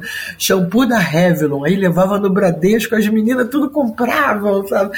Era muito que engraçado. Legal, então cara, era assim, era... Não eram nem produtos de corrida, não eram tênis não, ou... Não, não, não, não, não tinha. Assim, tinha até pessoas que iam para a Maratona de Nova York, que eram conhecidíssimos no Rio de Janeiro, o Pernambuco e o, e o Perri, que eram os camelôs de luxo, né? Todo mundo que queria um tênis importado comprava com eles, eles eram corredores e eles viajavam só para co comprar tênis. Não, eu comprava quinquilharia mesmo para vender rápido e ganhar dinheiro, batom, era gravata. Creme, creme da Santives. Creme, creme da Santives, nossa, nem lembrava mais, exatamente, creme da Santives, verdade, Nem sei meu se Deus. essa marca, né? Meu Uma Deus, é verdade. suíça. A mulherada pirava com, com creme da Santiva, era um pote enorme. Assim. Aí tinha que enrolar no saco plástico, porque senão ele, ele explodia. Aí depois eu tava profissional, passava aquela fita crepe, assim, pra não. Creme Olha, Nivea, né? creme são essas besteiradas, entendeu? Então, assim, eu fui fazendo várias maratonas, mas eu não tinha essa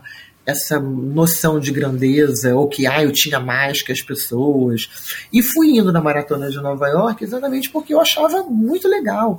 E aí também as pessoas começaram a conhecer a Maratona de Nova York, alguns amigos começaram a ir. Aí, ah, eu quero ir também, porque o John Traven vai, não sei quem vai, eu quero ir também. Então eu ia pelas oportunidades. Até que, é, quando eu já estava, acho que com 10 participações na Maratona de Nova York, a diretora da agência de viagem Camel, ela me ligou uma vez e perguntou se eu queria ir como guia. E aí eu achei aquilo inusitado, guia, né? Guia faz o quê? Anda com guarda-chuva, né? É, e ela falou é, uma é, frase com a muito bandeirinha. bacana. É, ela falou uma frase muito bacana. Eu queria que você escrevesse é, e falasse para os corredores tudo aquilo que você gostaria que tivessem feito com você é, quando você participou das suas maratonas.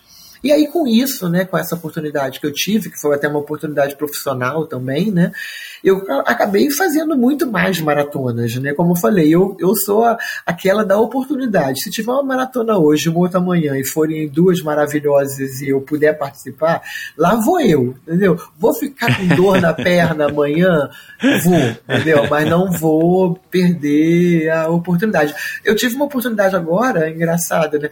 Eu, eu inscrito na Maratona de Londres é, desde antes da pandemia, né? Aí, com o retorno das maratonas, as, as provas principais, as majors, né?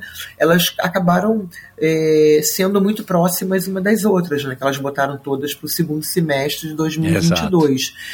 E aí eu tinha a inscrição da maratona de Londres e a maratona de Berlim era na semana anterior. Aí eu pensei, poxa, por que não, né? Já tô já que, já, já que estou aqui na Europa, né? E aí, o Luiz Antônio não tinha inscrição nessas duas maratonas e não foi comigo, né?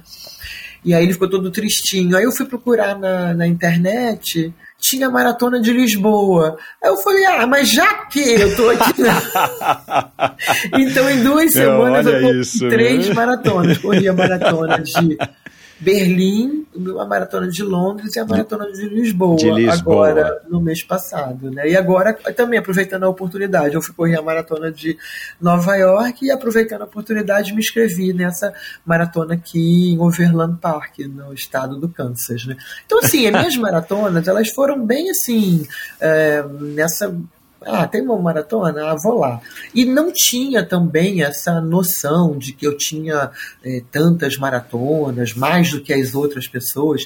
Tanto que quando o Luiz Antônio percebeu que eu estava próximo a correr a maratona 100, A centésima. Ele começou a fazer um monte de conta. Você vai correr a maratona tal, vai correr não sei o quê, porque você tem que completar a maratona 100 no Rio de Janeiro, porque eu vou fazer camiseta, eu vou fazer isso, vou fazer aquilo. E aquilo foi me dando uma agonia. Eu falei, não, para, eu não. Que isso, tá, eu não tenho essa. Não, Pressão, a gente tem é. que. E aí aconteceu uma coisa inusitada. Eu tinha que, na cabeça dele, né? Eu tinha que cumprir aquelas maratonas X para a centésima ser no Rio de Janeiro, que é muito legal, que foi onde tudo começou. Eu adoro o É João a tua cidade, que claro. é a minha cidade, a primeira maratona. O organizador é meu amigo do peito, meu irmão, camarada, o João Traven. Então, assim, se tivesse que fazer alguma alguma comemoração que pudesse ser no Rio de Janeiro, realmente.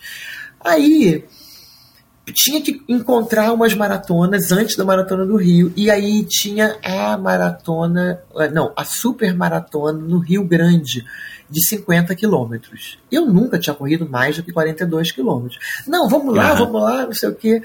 E aí fui, né, Vanusa, uma amiga que eu conheci nas maratonas, querida, fomos com ela lá para Porto Alegre, pegamos o carro, é longe, né? Fica, fica na, na- vai mais de 100 quilômetros de, de Porto Alegre.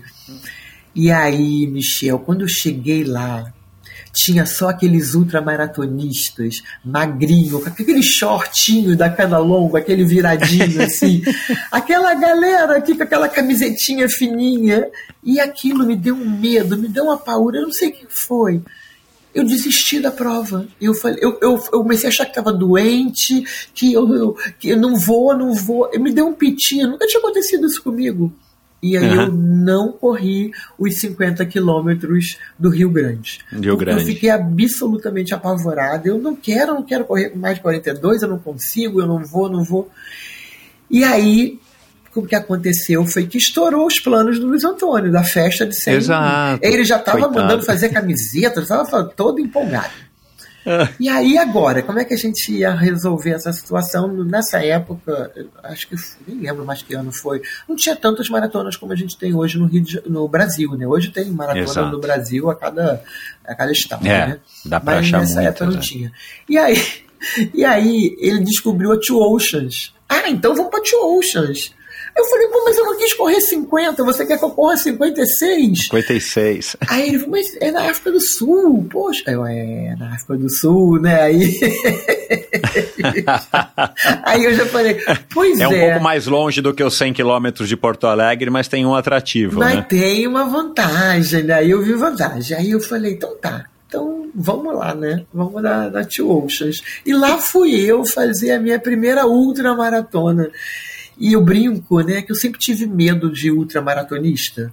Porque ultramaratonista para mim era aquele magrinho que tem aquela camisetinha fininha, encardida, branquinha, bem encardida, porque ele já correu muito, mas é de uma ultra maratona que ele participou e ele quer usar aquela camiseta até ela, até ela esgaçar e desaparecer, então ela tá bem velhinha.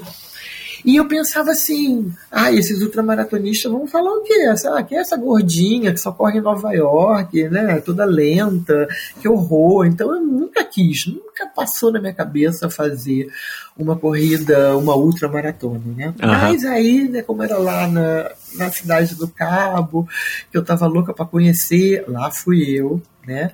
Correr a Oceans.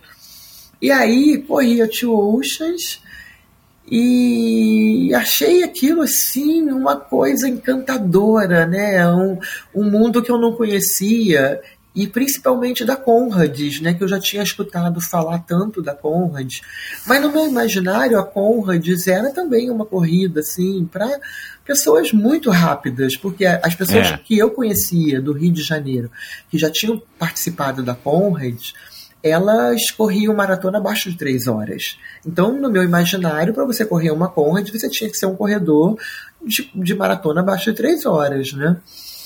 E aí, eu no avião, né, é, tava o Gustavo Maia e ele brincou comigo. Ele falou, Denise Amaral, você já tá pronta para correr a Conrads? Eu falei, tá maluco, Deus me livre, 90 quilômetros, eu tô...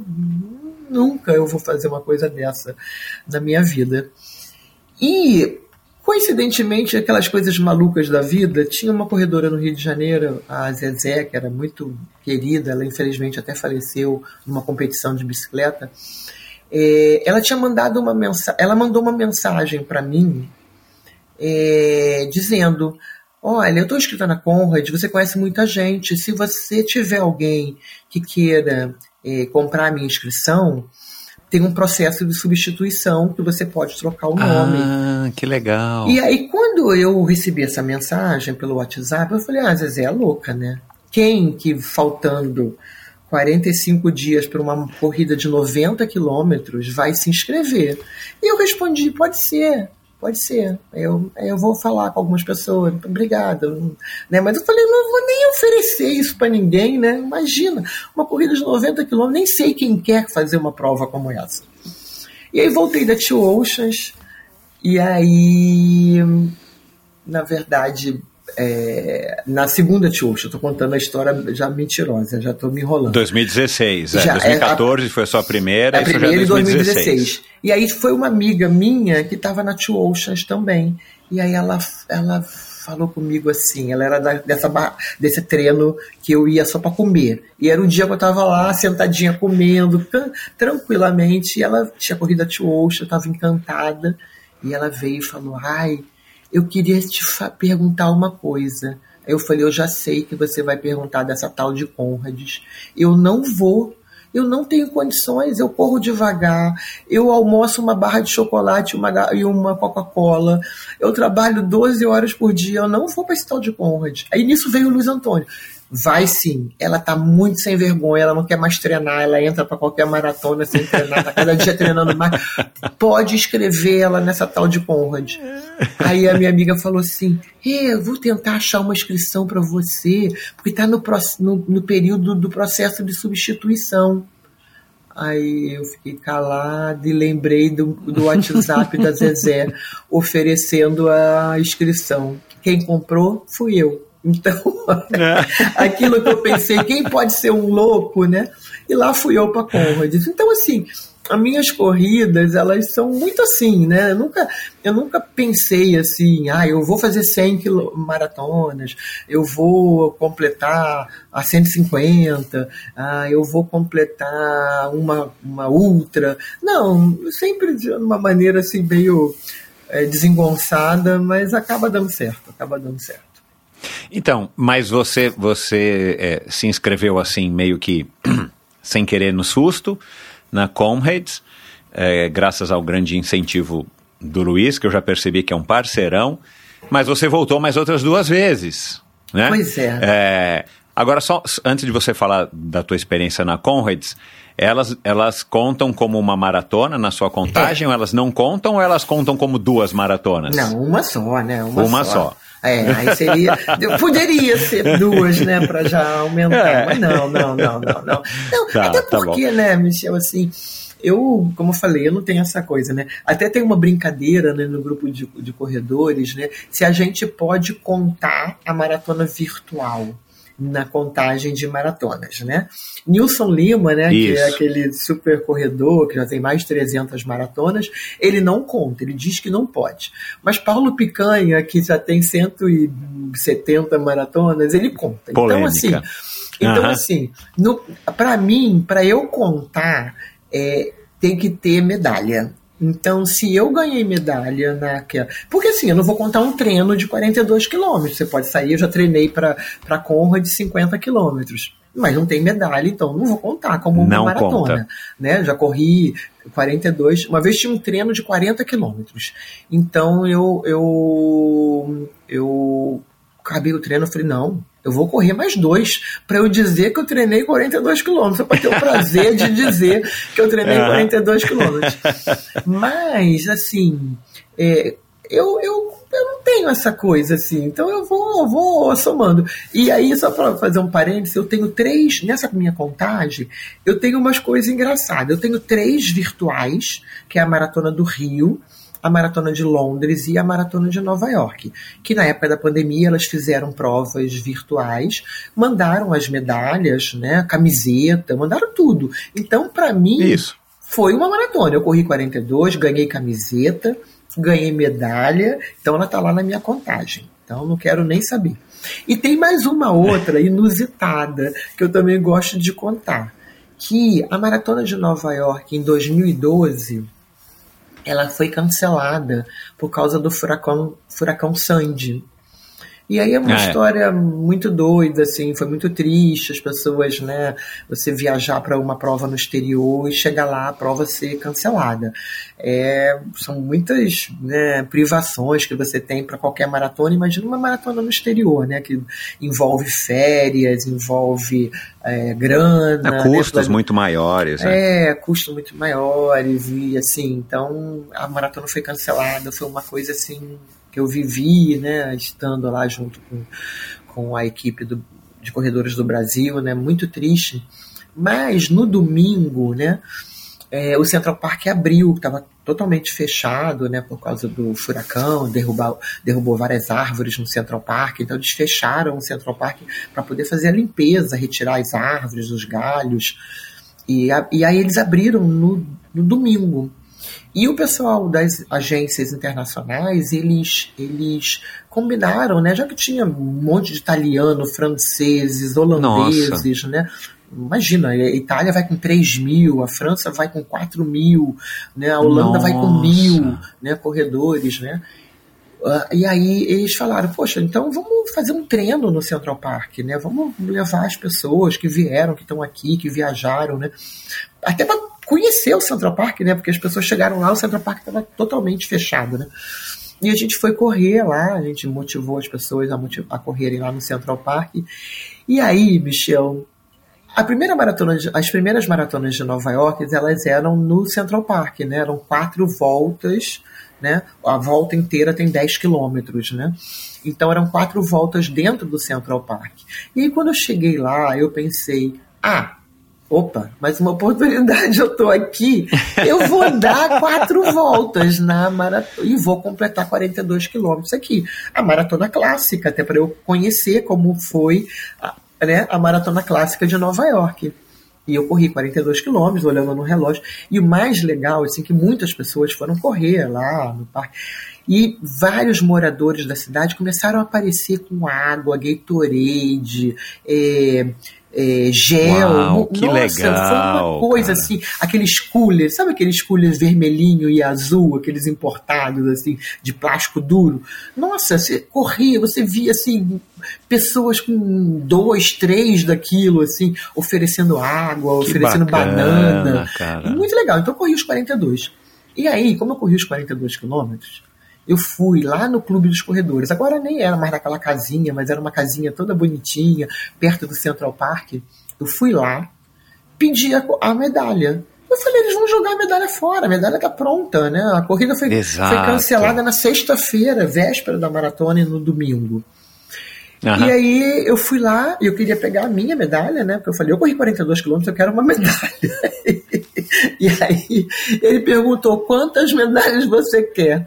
Aí eu peguei, lá, 300 e poucas medalhas, que era o grupo lá da Camel, né? Botei tudo no táxi. Nossa senhora! O cara, o cara ficou feliz, né? Porque ele queria se livrar daquelas medalhas, né? Eram umas Exato, caixas, é, umas caixas é. pesadíssimas com 50 medalhas. Pesadíssimas. Quando, quando eu cheguei no hotel, tive que botar naquele carrinho, sabe aquele carrinho de mala, assim, que tem aquele negócio redondo, assim.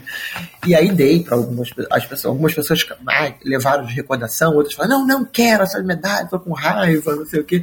Mas eu tenho a minha medalha de 2012, eu tenho o kit, né? Porque eles chegaram a, a- a entregar o kit A entregar. a camiseta, né? Então eu tenho a camiseta, corri 42 e tenho a medalha. Então, essa maratona, embora nunca tenha existido, ela, ela existiu para mim. Ela não existiu para muita gente, nem para a organização da maratona de Nova York. Olha, que legal. E E ela aí, conta na sua ela vantagem porque tem a eu medalha. Posso contar? Você acha que eu posso contar? Você acha? Eu que acho. Então, então muito Eu obrigada. acho. Ela tá lá na Eu, minha eu assim, na minha opinião, se você correr 42 quilômetros, 195 metros amanhã, onde você estiver, para mim, conta como é a distância de uma maratona. Não sei. Não, eu eu aí- contaria assim se eu fosse. É, eu contaria assim se eu fosse contar, não sei. Aham, é. Mas eu já entendi que também a quantidade ela acaba sendo irrelevante. Né? Ainda É, ontem, anteontem, um ouvinte me mandou a história daquele corredor lá inglês, né, que já está prestes a completar mil, é muito legal pelo mérito esportivo e, claro, a gente sabe que o cara não correu mil em três anos, né? O cara está correndo mil desde tá, vai somar mil maratonas desde o 18 também, né? Uhum. E está correndo, acho que numa, numa quantidade maior do que a sua, porque ele não é, ele não tem a tua idade. Uhum. Mas é, eu acho que isso é o de menos. acho que o mais legal é aquilo que eu vi você falando, não sei em qual podcast. O teu objetivo, o, o, o que te dá mais prazer, é você voltar com histórias. E são essas que você está contando, né, uma parte ínfima aqui, né, que são histórias como essa da maratona de 2012. Boston, você estava ou você não estava no atentado? Porque não também essa, essa, foi uma história triste, né? É, não estava. Boston tem uma, uma coisa assim engraçada, né? Quando a maratona de Boston fez 100 anos, eh, ela liberou a inscrição é, para quem não era qualificado. E várias pessoas no Rio de Janeiro foram. E eu, na época, eu não consigo me lembrar exatamente por que, que eu não fui. Eu, eu tenho, assim, uma, uma impressão que eu não fui, porque, primeiro, eu trabalhava no Bradesco, eu tinha férias coletivas é, em dezembro. E aí eu, eu não conseguiria viajar em abril, talvez, eu não me lembro. Ou talvez por grana, né? Que eu não uhum. tinha vendido tantos cremes de Santa Ives para poder fazer duas maratonas no ano, entendeu? Então eu acho. E aí eu fico tão triste, né? Porque perdi né, a centésima maratona, foram vários amigos lá do Rio de Janeiro. Então, assim, eu não consigo me lembrar exatamente, né?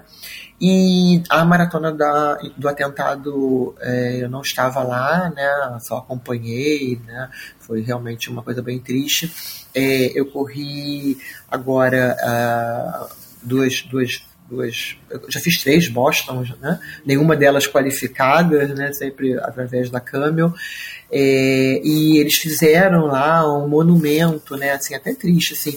E aí é tão impressionante ver, Michel, porque assim, aonde, onde é, explodiram as duas bombas, eles botaram, eles fizeram uma, uma tipo uma rotunda no chão, né, ah, mostrando onde foi aquela, aquela bomba, né, e aí quando você vê, é inacreditável, porque assim, é na linha de chegada.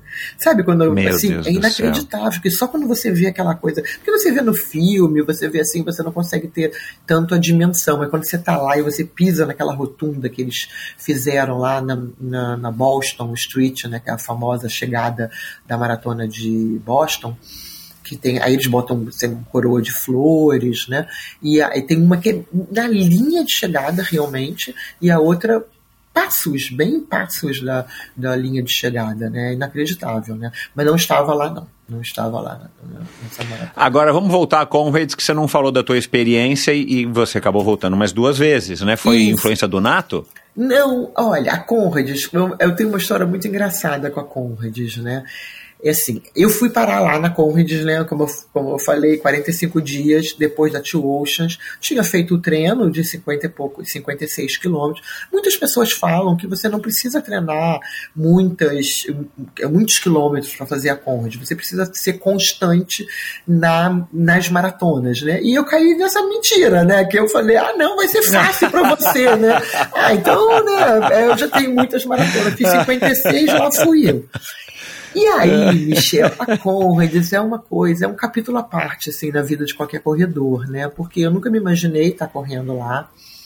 Mas é uma coisa meio que orgulho, sabe, de um país, né? Você participar da Conrads, né? A simbologia tanto, da Conrads é muito forte, né? É, tanto que você vai chegando na cidade, as pessoas vão te dando parabéns que você tá. Elas perguntam, né? Porque quando elas veem estrangeiros naquela época que tá acontecendo na Conrads, é um claro, evento. já é tradição. É. é um evento nacional, né?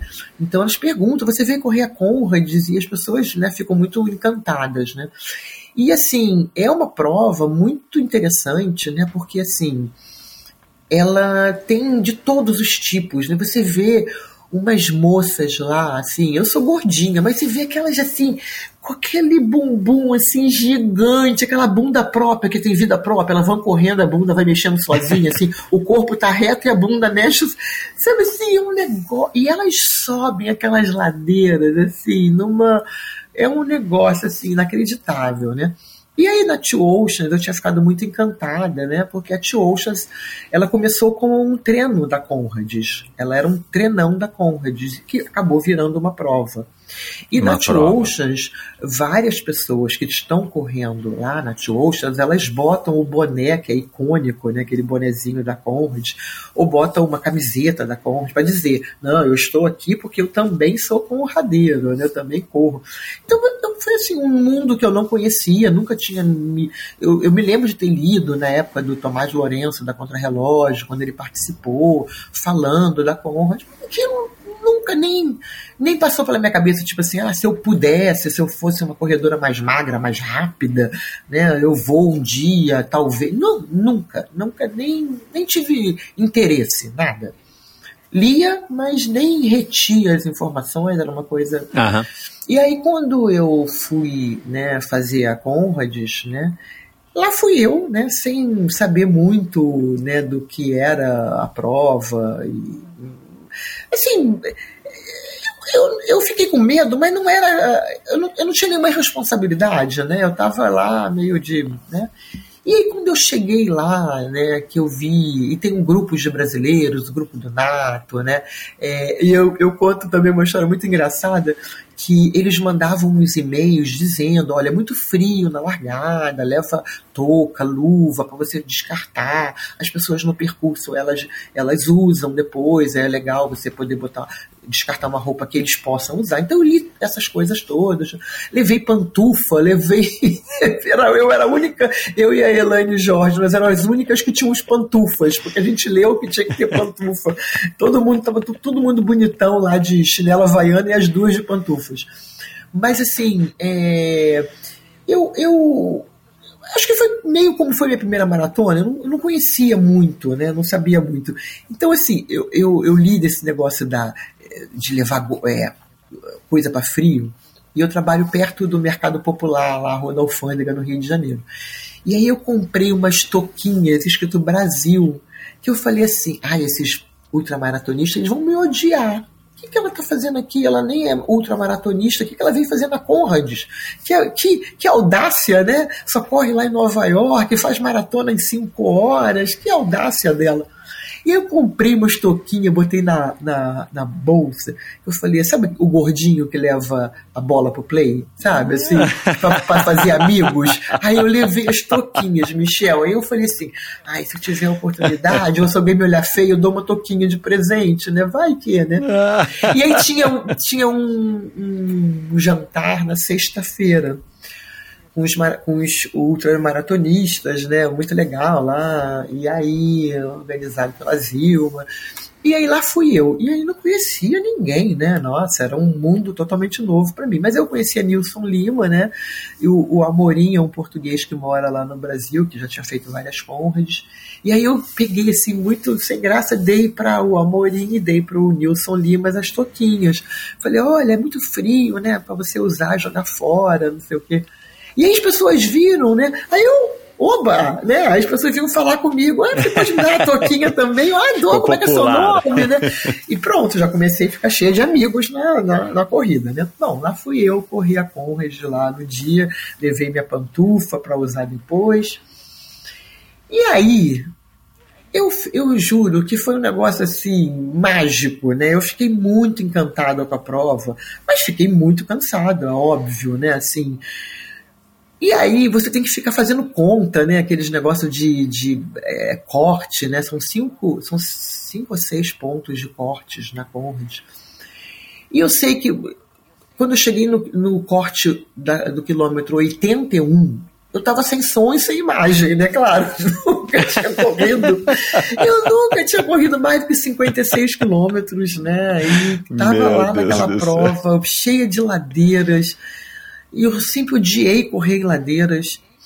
E aí, eu, eu tava tão doida já, tão cansada, Michel, que eu fiz uma conta na minha cabeça que eu tinha que correr a 5 por 1 para chegar dentro das 12 horas. E aí eu falei, não, não corro nem, nem numa corrida de 5 km, imagina aqui. E eu continuei correndo, sabe? Continuei correndo lá, de qualquer maneira. E eu completei a Conrads, você tem que completar a Conrads em 11 horas, 59 minutos e 59 segundos para você ganhar a medalha. Eu completei a prova em 12 horas, 00 e 58 segundos. Ou seja, eu não tinha. Eu, Um minuto. Quando eu passei, quando eu passei ali no, no, no corte do quilômetro 81, eu já tinha colocado na cabeça que eu não ia ganhar medalha, mas eu não sou muito assim, né? Pra mim, tudo bem, a experiência tinha sido maneira, tava legal. Não, e você não ia parar no 81 também, né? Pelo É, amor de tinha- Deus, ah, não vou ganhar medalha, vou parar. E aí, não tinha, não, não, não tinha como parar, porque eu não sabia nem onde eu tava, né? Porque era no meio das montanhas, né? E aí tá bom. Aí quando eu completei, né, que eu, no meu relógio eu tava vendo que já tinha mais tempo, mas eu não tinha nessa noção, tão, tava pouco tempo, muito tempo, se podia dar um sprint, sei lá, que eu, eu já tinha, pra minha cabeça, podia ser qualquer coisa, porque se eu estivesse pensando, eu vou conseguir, eu podia estar dando aquele, né, aquela sprint final para tirar os 59 segundos, né? Bom, eu sei que eu cheguei, né? Já tinha encerrado a prova e eu não sei por que motivo me deram uma, a medalha, né? Então, assim, eu tenho a medalha da Conrad, mas se você for verificar que é, no meu no meu profile lá ele consta como não concluído. Acho que olharam assim, ah, ela é legal, né? Ela tá aqui tão desavisada. Vamos dar uma medalha pra ela, coitadinha. E me deram a medalha. E aí, voltando à história de que se tem medalha, tá valendo na minha contagem, né? Então ela contou, tem medalha, entendeu? Tá contando. Isso aí, né? isso tem medalha. aí. Eu passei 59, 58 segundos do tempo limite. E aí no Aham. ano seguinte eu resolvi ir treinar, né? E aí eu treinei direitinho, tarará, pra prova. Lá fui eu de novo pra Conrad. E aí era o ano da subida, Mas o, teu, né? mas o teu objetivo era terminar antes das 12 horas, porque Quando? dentro da sua cabeça ia ser... Não, no segundo ano, No 2017. segundo ano, no segundo ano eu já eu já Então, mas queria. você voltou para terminar antes das 12 horas, para pelo menos você estar na. na, na- enfim, É, né, para você ter uma também- oficialmente no tinha- site. É, eu tinha curtido a experiência, eu queria fazer o outro percurso, né? Que era você é, É. cada ano inverte. Um ano, um ano sai de uma cidade, outro ano sai de outra cidade, né? É o que eles chamam de é, o ano que é o da subida e o ano da descida. O ano que Da descida. sai, do, sai da, da, da, da- da praia, né? Do, é, ou então sai de dentro, né? Então. E aí eu queria fazer né, o outro percurso, que era o percurso up né, do, da subida. Treinei, e aí, Michel, eu acho que aquela responsabilidade me deixou pirada como a primeira ultra que eu me inscrevi meio maluca lá de, do Rio Grande. Eu tive febre, eu não dormi, eu fiquei. Deu piti geral, deu piti geral. Quando eu comecei a correr a prova, eu já comecei, eu não sei se eu fiquei doente ou se eu fiquei pitiática, eu não sei o que, que aconteceu. Que eu já comecei a prova, eu já comecei a prova muito mal, muito assim os quilômetros, sabe assim, com muito sofrimento, com muito sofrimento, muito sofrimento. E aí eles têm umas placas enormes dizendo assim, falta um quilômetro para o corte, né? Eles te avisam, porque se você quiser, você dá uma Exato. acelerada ali, né? Para você não ser. Só que eu já estava sem som e sem imagem, né? Já mais uma vez já. E no, no, quiló, no corte do quilômetro 58, eu não vi a placa.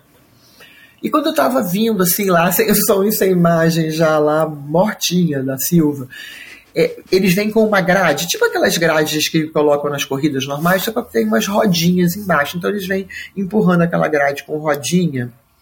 E eu fui literalmente a primeira pessoa a ser cortada. Porque todo mundo que viu aquela gradinha vindo foi para aqui Acelerou. pelo lado de cá. Não, é, acelerou. E aqui do lado de cá, a grade ainda não tinha chegado. Ainda Era não tinha chegado. era só fazer isso. Só que eu tava já tão, né, que eu dei de cara na grade, né? Opa! Eu fui literalmente a primeira a ser cortada. E aí veio, né, aquele staff, e eles agarram a pessoa, porque as pessoas quando percebem que não vão passar, elas ficam muito bravas, né? elas ficam muito tristes, elas ficam muito enlouquecidas, elas tentam pular pela, pela, pela, pela floresta, assim, porque você corre numa. A, a corrida é de montanha, mas é asfalto, né? E aí tem a, a floresta assim pelo lado. Então as pessoas tentam entrar na floresta para fugir do fiscal. As pessoas fazem de tudo, né? Porque realmente você ir para uma prova como essa e ser cortada é muito triste, né? E eu, como eu fui a primeira, aí veio o staff, assim, ele me segurou, assim, muito forte, porque ele deve ter pensado assim, ó, vai fugir pro lado, né, porque a grade não tá ainda fechada, né, mas eu não podia mais, porque eu já tava no, no, no local. Então ele me segurou para eu não fugir pro ladinho, E ele passava a mão na minha cabeça, next year, next year, né? Próximo ano, próximo ano. Michel, quando a ficha caiu, que eu tinha sido cortada, que eu olhei, eu falei, não acredito, ai meu Deus, que saco. E aí, eles fecham toda a rua, e todo ano tem mais ou menos umas 4 mil pessoas é, cortadas que não concluem a Conrad. É os, número, os, números da Conrad, para quem não sabe, são absurdos, né? São mais de 20 mil pessoas, se eu não me engano. É, né? são, é, são 17 mil, mais ou menos, né? Cara, e é aí absurdo, você imagina, não, né? enorme. 4 mil pessoas cortadas, é muita coisa, né? Não, 17 que completam, né? Então, assim, aquilo foi assustador para mim. E eu tava lá no meio da montanha e o Luiz Antônio tinha ido esse ano, né? Ele, inclusive, tava lá para me ver, todo feliz, né? Então, assim, eu queria, tudo que eu queria era ir embora dali, né? Não sabia né, como é que ia embora. E aí é tão engraçado que, assim, como eles fecham a rua, e vão chegando as pessoas que estão sendo cortadas. Quando você olha, Michel, parece uma largada de corrida. Porque é tanta gente cortada que de imediato já tem tipo 300 pessoas ali naquela grade. Então parece que você está ali esperando uma largada de corrida. E quando eu vi aquilo tudo, eu só pensava o seguinte: meu Deus, como é que a gente vai embora daqui, né? Como é que vão colocar essa multidão dentro dos ônibus para sair? E eu queria eu falava, cara, queria ir embora. Então, eu, como eu era primeiro, eu comecei a ver aquela multidão chegando, eu me desvencilhei do, do cara e corri, assim, que já tinha uns ônibus na lateral da estrada, que eram os ônibus que trouxeram as pessoas que ou que desistiram, ou que se machucaram, ou que já tinham sido cortados nos outros pontos, né? Esse era o, o ponto de corte 3. Então, eu uhum. vi os ônibus e eu saí que nem uma louca. Eu falei, eu quero entrar no ônibus, que eu quero ir embora, porque como é que eles vão botar isso aqui, esse bololô de gente dentro do ônibus? Aí eu entrei no ônibus, toda fantasiada de Brasil, né? Boné do Brasil, camiseta do Brasil. Quando eu entrei no ônibus, aí todo mundo olhou assim, é, Brasiru, Brasiru, não sei o quê. E aí eu entrei assim, logo em seguida veio uma guarda lá, uma policial, e começou a gritar comigo: sai do ônibus, sai do ônibus! Porque eu não podia entrar naquele ônibus. Aquele ônibus eram das pessoas que já estavam lá. Eu tinha que esperar os ônibus que iam chegar. E aí, eu tava com uma garrafinha assim de Energade, que é o, o Gatorade de lá, que é o horror. E eu com a garrafinha assim, comecei a chorar. Uh! tipo assim, aí caiu a ficha, né, que eu tinha sido cortada. E comecei a chorar, porque eu, eu não sabia o que eu fazia, né? E aí as pessoas do, do ônibus começaram a gritar com a policial. E, e falava em Zulu, falava em inglês, eles falam inglês, mas o inglês é um pouco difícil é, de entender. É, inglês difícil de entender. É, e aí eles começaram a falar, sei lá, em Zulu, sei lá que diabo era aquilo, e falavam com, com, a, com a policial, eu só escutava Brasiru, Brasiru, e aí, de repente, um homem me pegou assim pelo ombro e me jogou assim. Ele estava sentado e me botou entre as pernas dele e ficou me segurando. E eu só consegui entender. Eu falei, bom, estão brigando para eu ficar no ônibus, eu acho, né? Esse homem agora me agarrou, me puxou e Brasiru para lá, Brasiru para lá.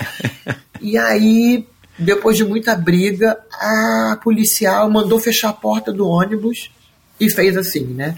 Aí todo mundo bateu a palma e veio falar comigo e me oferecendo mais Energade e banana e água e não sei o que, e tirava foto comigo.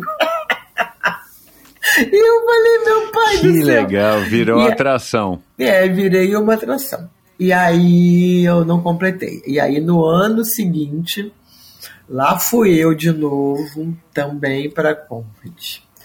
E aí no quilômetro. Só um, só um detalhe: você acha que você não completou porque você já largou mal? Já larguei mal. É, já larguei mal. Eu, aí, mas, mas você acha que foi por isso que você não. Enfim, o primeiro corte você não, não passou por isso, obviamente, né? Mas você estava mais treinada, você acha que tinha condições de terminar em 12 horas? Eu tinha. Eu, é, assim, eu pensava, né? Assim, a gente nunca sabe, né, Michel? Eu acho que cada prova. Claro, é você só vê no dia, né? Não dá para você, assim. Por isso que eu falo que até hoje as pessoas falam, ah, você nem deve ficar mais nervosa em maratona. Não, fico sim, né? Porque eu acho que cada maratona, cada prova é uma prova. Né? Você pode sair para correr 5 km e não dá certo. Né? Você falou, hoje você foi treinar um treino que você faz sempre e você sentiu que não rendeu como no outro dia. Então, assim, acho que ninguém tem essa certeza de que ah, eu vou fazer o meu melhor tempo porque eu treinei, ou eu vou completar essa prova porque ele é fácil para mim. Não, não, é ninguém tem essa certeza. Tanto que o Nato Amaral já não completou, né? É, também já teve um ano que ele não ele parou Já. né também né então assim é passível para qualquer pessoa né então assim é. É, aí, aí fui no terceiro, no terceiro ano, né, pra, queria né, completar a prova, e no quilômetro 81 eu mais uma vez fiz uma conta maluca na minha cabeça, acho que foi nessa que eu até confundi as histórias, eu tinha que fazer 5 por 1. Um. E aí eu achei que não ia mais fazer. E veio eu, um indiano e uma africana cantando músicas de axé, de lambada, que eles conheciam, andando. E aí eu, eu acabei é, completando acima de 12 horas. Então eu tenho uma medalha de Conrads que eu ganhei, né, por alegria né, que me deram. Nenhuma. Ah, é merecido, vai. É, eu acho é, que é merecido. Eu também acho, eu também acho muito. Não entendeu? é que você fez três dias de prova, né? Você é, fez um eu, minuto eu, eu acho que eu mereço. Eu, eu, eu, fiquei amiga de todos os corradeiros, entendeu? Assim, a gordinha que estava super com medo né, de ser mal mal recebida pelos, pelos ultramaratonistas. Foi super bem recebida. Hoje eu tenho um, um, carinho enorme por todos os ultramaratonistas. E a minha, a minha história com a Conrads, assim, eu espero poder retornar, né? É, e completar uma Conrad, mas assim, eu tenho muita ciência de que para que eu possa participar de novo de uma Conrads, eu tenho que estar tá correndo mais rápido, né? Eles têm uma coisa muito legal lá, né? Que eles têm, você para se inscrever, você tem que ter feito uma maratona abaixo de 4,50. Né? Porque eles sabem que se você é um corredor mais lento, a possibilidade. Exato, é um filtro, você, a peneira. É, a possibilidade de você completar numa ladeira, né, uma prova de 90 quilômetros é menor, né? Então, uh, eu desejo, né? Desejo, assim, é, treinar para que eu possa um dia voltar, né? Até por toda a energia uhum. do grupo de brasileiros, toda a energia que a prova tem, né? Mas por enquanto ainda não é, não é o caminho. Sigo na maratona de Nova York, na maratona do Rio de Janeiro, entendeu? E todas as outras que eu puder participar, né? E como eu falei, assim, eu não tenho muito, assim, claro que eu sempre quero melhorar o meu tempo na maratona, né? Mas assim, eu também não, não sou aquele tipo assim de que ah, eu fico arrasada, que eu não, não fiz o meu melhor tempo. Eu, eu tento, né? Se der, deu. Se não der, também uhum. vamos em frente, né? Tem, tem outras, né?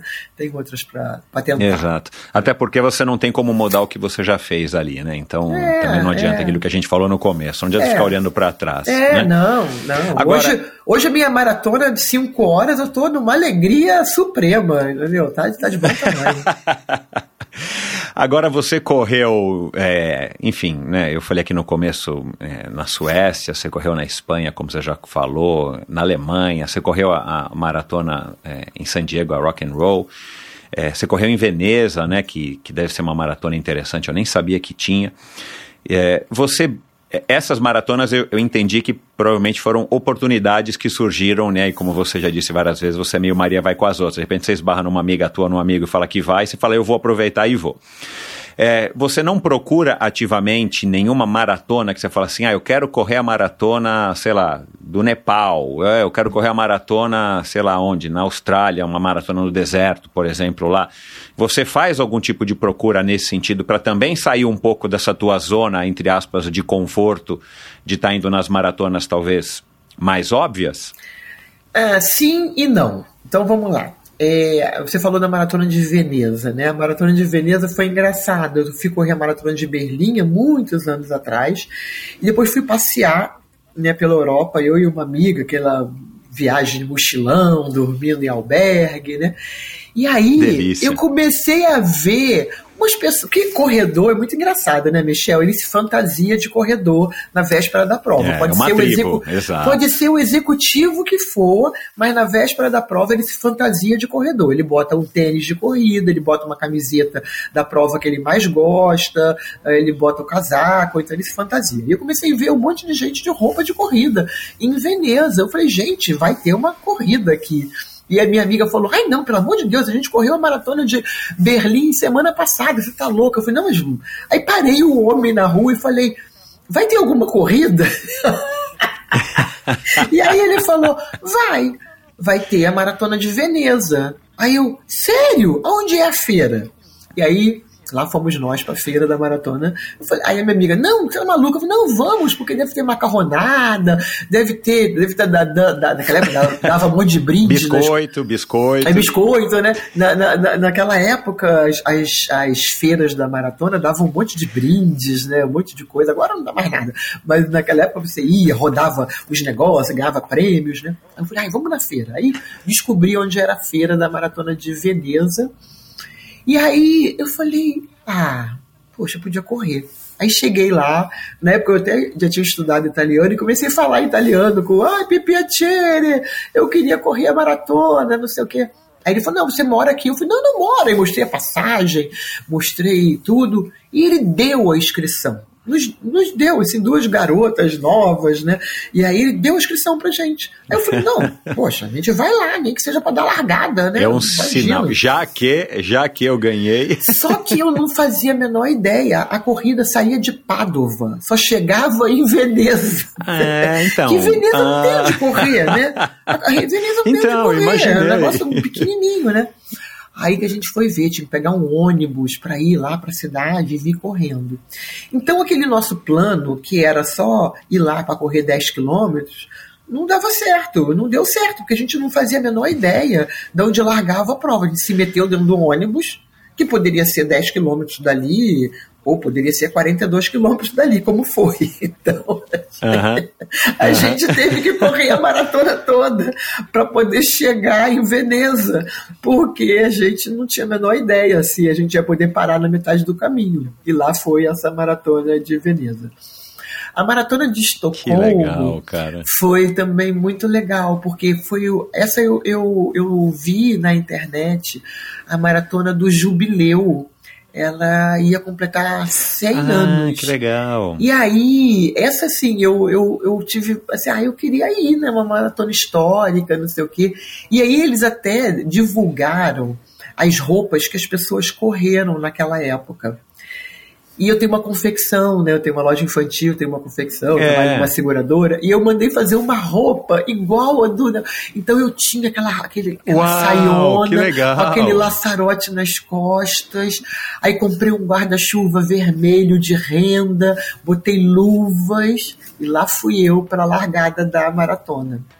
A minha intenção era só fazer, né, gracinha, né? E eu corri, aí todo mundo vinha tirar foto comigo, todo mundo achou o máximo, não sei o quê. Eu corri os 42 quilômetros com essa roupa, com guarda-chuva aberto.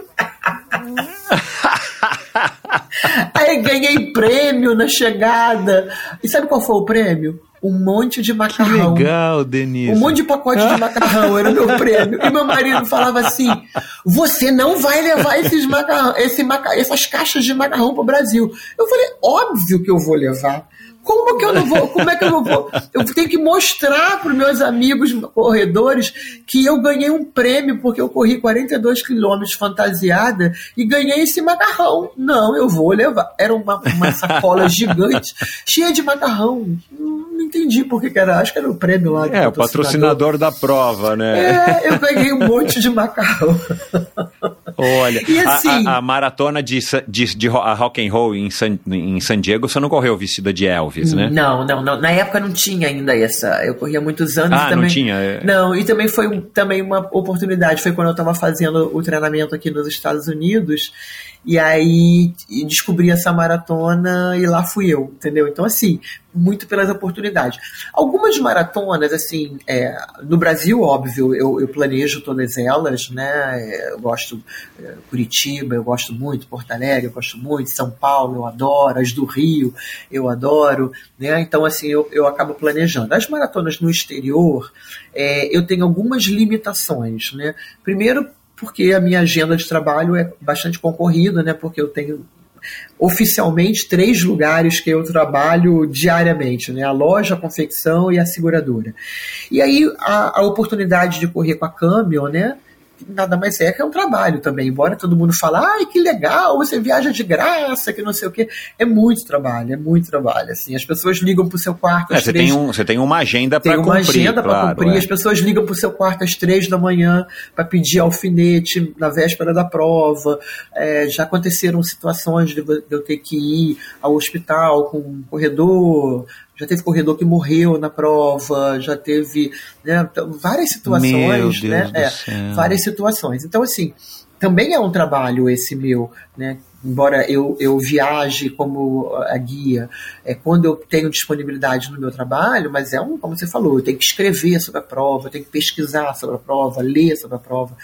Então, assim, eu acabo também com essas oportunidades que eu tenho de viajar com a Câmbio usando as minhas férias, né? Então acabam sobrando poucos dias de férias claro. para outros outros locais que eu possa viajar.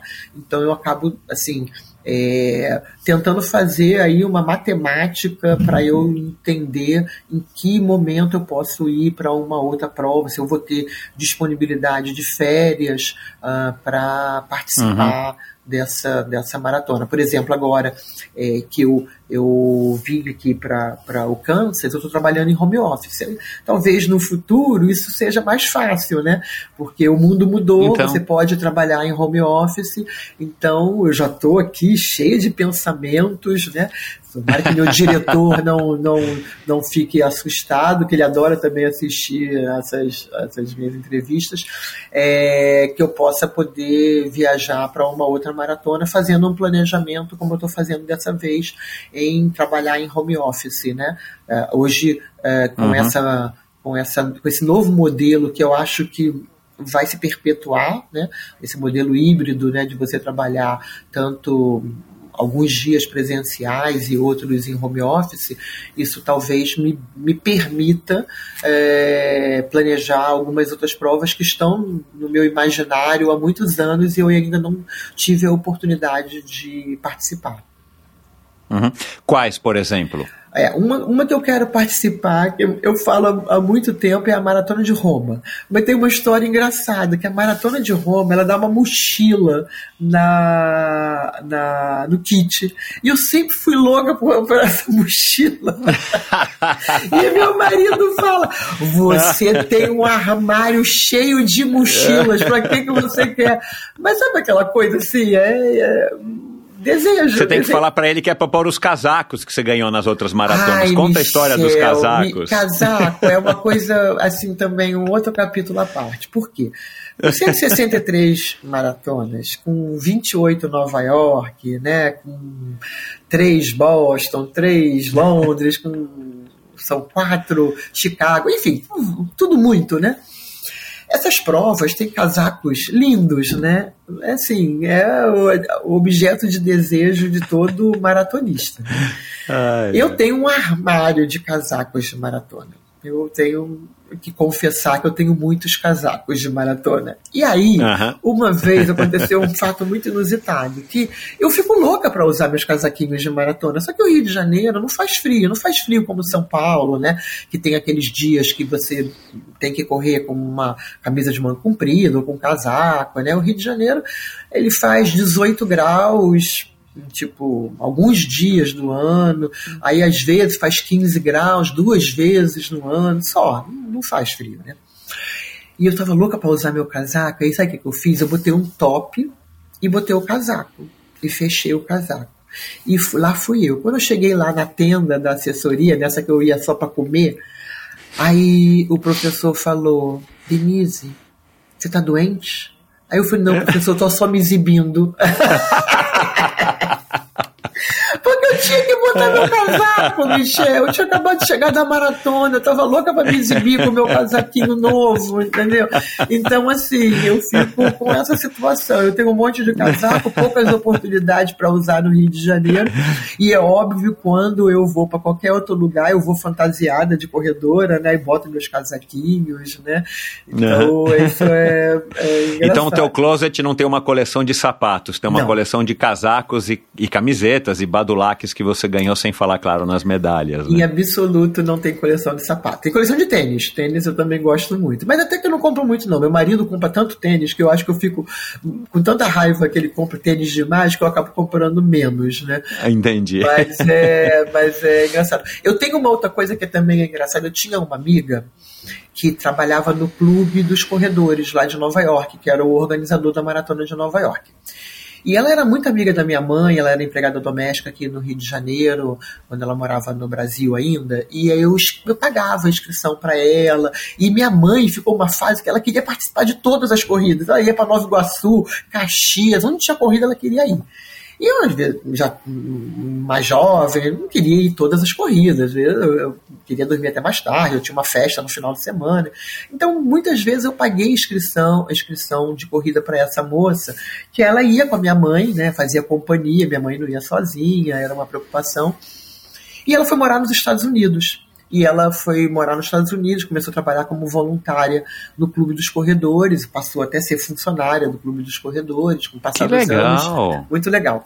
E o, o clube, né, não sei se você sabe, eles organizam corrida todos os finais de semana, todos, exceto o, fi- o, o final de semana do Natal, porque no final de semana do Ano Novo também tem corrida, né, que é aquela lá no Central. Park, que eles Aham. dão champanhe, não sei o quê. Então, tem corrida todos os finais de semana, inclusive às vezes às quartas-feiras também tem corrida. E ela trabalhava lá no clube. Que aí são as corri- corridinhas simples, né? Que é aquilo que Isso, você falou, cinco, o cara põe 10 umas mesinhas lá. Sim, sim. Sim, corridas simples. Porque, o, não. porque o organizador da maratona é o New York Runners Club. Isso, é, exatamente. E, e algumas nem tão simples, né? Tem corridas de 21 quilômetros, Ah, que claro, são sim, é. aquelas corridas que eles fazem é, é, em cada bairro, né? Eles fazem uma no Bronx, uma em cada bairro que passa, né? Os boroughs que passam a maratona, Boroughs, eles fazem aham. uma meia maratona, como treino, que são mega corridas, com 20 Que e tantas legal, mil né, pessoas, cara? né? Não sabia. É, Aham. Então, ela guardava durante o ano inteiro, Michel, camisetas de corrida dessas provas.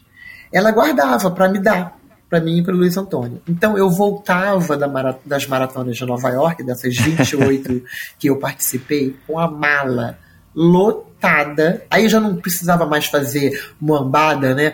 Com as gravatas e os, e os cremes St. Ives, né? Não precisava mais. Eu, eu levava uma mala vazia, uma mala vazia, para trazer as camisetas que ela guardava ao longo do ano para mim. Do ano. E eram camisetas lindas, né? Tinham camisetas maravilhosas. E aí era engraçado, né? Que eu começava a receber as mensagens do pessoal. Denise, já voltou de Nova York? Tem camiseta aí pra me dar? e era legal que tinha esse amigo oculto no final do ano. E eu sempre, assim, eu- uma primeira vez eu fiquei até meio envergonhada. Eu, eu peguei três camisetas de corrida muito bacanas, né? E coloquei para dar de amigo oculto. E eu pensei assim, ai, será que vão pensar que eu tô sendo pão dura, né? Não quero gastar, né, de coisa. Depois, assim, nos amigos ocultos, assim, final de ano, com os sucesso. corredores, as pessoas falavam, eu, Denise, você me tirou, Denise, você me tirou, porque eu sempre dava camiseta, né? E as pessoas já queriam, ficavam esperando as camisetinhas, né? Então, assim. Então, assim, voltando à tua pergunta de planejar, tem essa de, de, é, De Roma, Roma. que eu gostaria de fazer. Outra que eu quero muito fazer é a Muralha da China, né? Ah, por toda a puxa. história, né? De conhecer a muralha. Eu quero muito conhecer a China, né? Por toda a evolução que ela né, mostrou aí ao mundo, né? Hoje. Então, quero muito ir à China. Né? Então, assim, tem essas corridinhas que ficam assim no meu imaginário, mas se amanhã o Michel falar para mim assim, vamos para Santiago, eu vou falar, ah, vambora, né? Já fui, mas vou também, entendeu? Eu meio que, é, assim, viajar para é, correr uma maratona, né, Michel? Assim, é uma conjunção de fatores, né? Você tem que estar treinado, não pode estar machucado, Né? Exato, você tem é. que estar inscrito na prova, porque às vezes até a inscrição é difícil você conseguir, Exato, como a maratona de Boston, como a maratona de Londres, né? Você precisa ter férias, né? Você precisa ter grana, né? Você precisa. São tantos fatores que você precisa é, conjugar para que você possa participar de uma maratona que assim eu quando eu tenho uma janela de oportunidade eu costumo não não porque pode ser que eu tenha inscrição, posso estar machucada, posso ter tenha dinheiro, mas não tenha inscrição, né? Tem tanta, tantos, Tantas tantas, variáveis. né? Que por isso que eu sempre fui dessa de, vamos lá, então tem oportunidade, consigo viajar, ou tenho ah, a prova aqui no Rio, lá no Rio de Janeiro, ou tô treinada, tô, não tô machucada, vamos embora. Então eu costumo ter essa, essa ideia desde o início, né? Porque sabe, você sabe que isso me, me, me lembrou quando a maratona de Nova York foi cancelada, né? Eu vi pessoas assim, claro, muito tristes, né? Foi um, um evento assim é, estarrecedor, né, das pessoas. E as pessoas falavam: eu tô treinando há seis meses, eu tô guardando dinheiro há três anos, É, né? é. Então assim, é, no- correr a maratona é um projeto, né? É um sonho, né? Não é apenas você calçar o tênis e ir lá, né?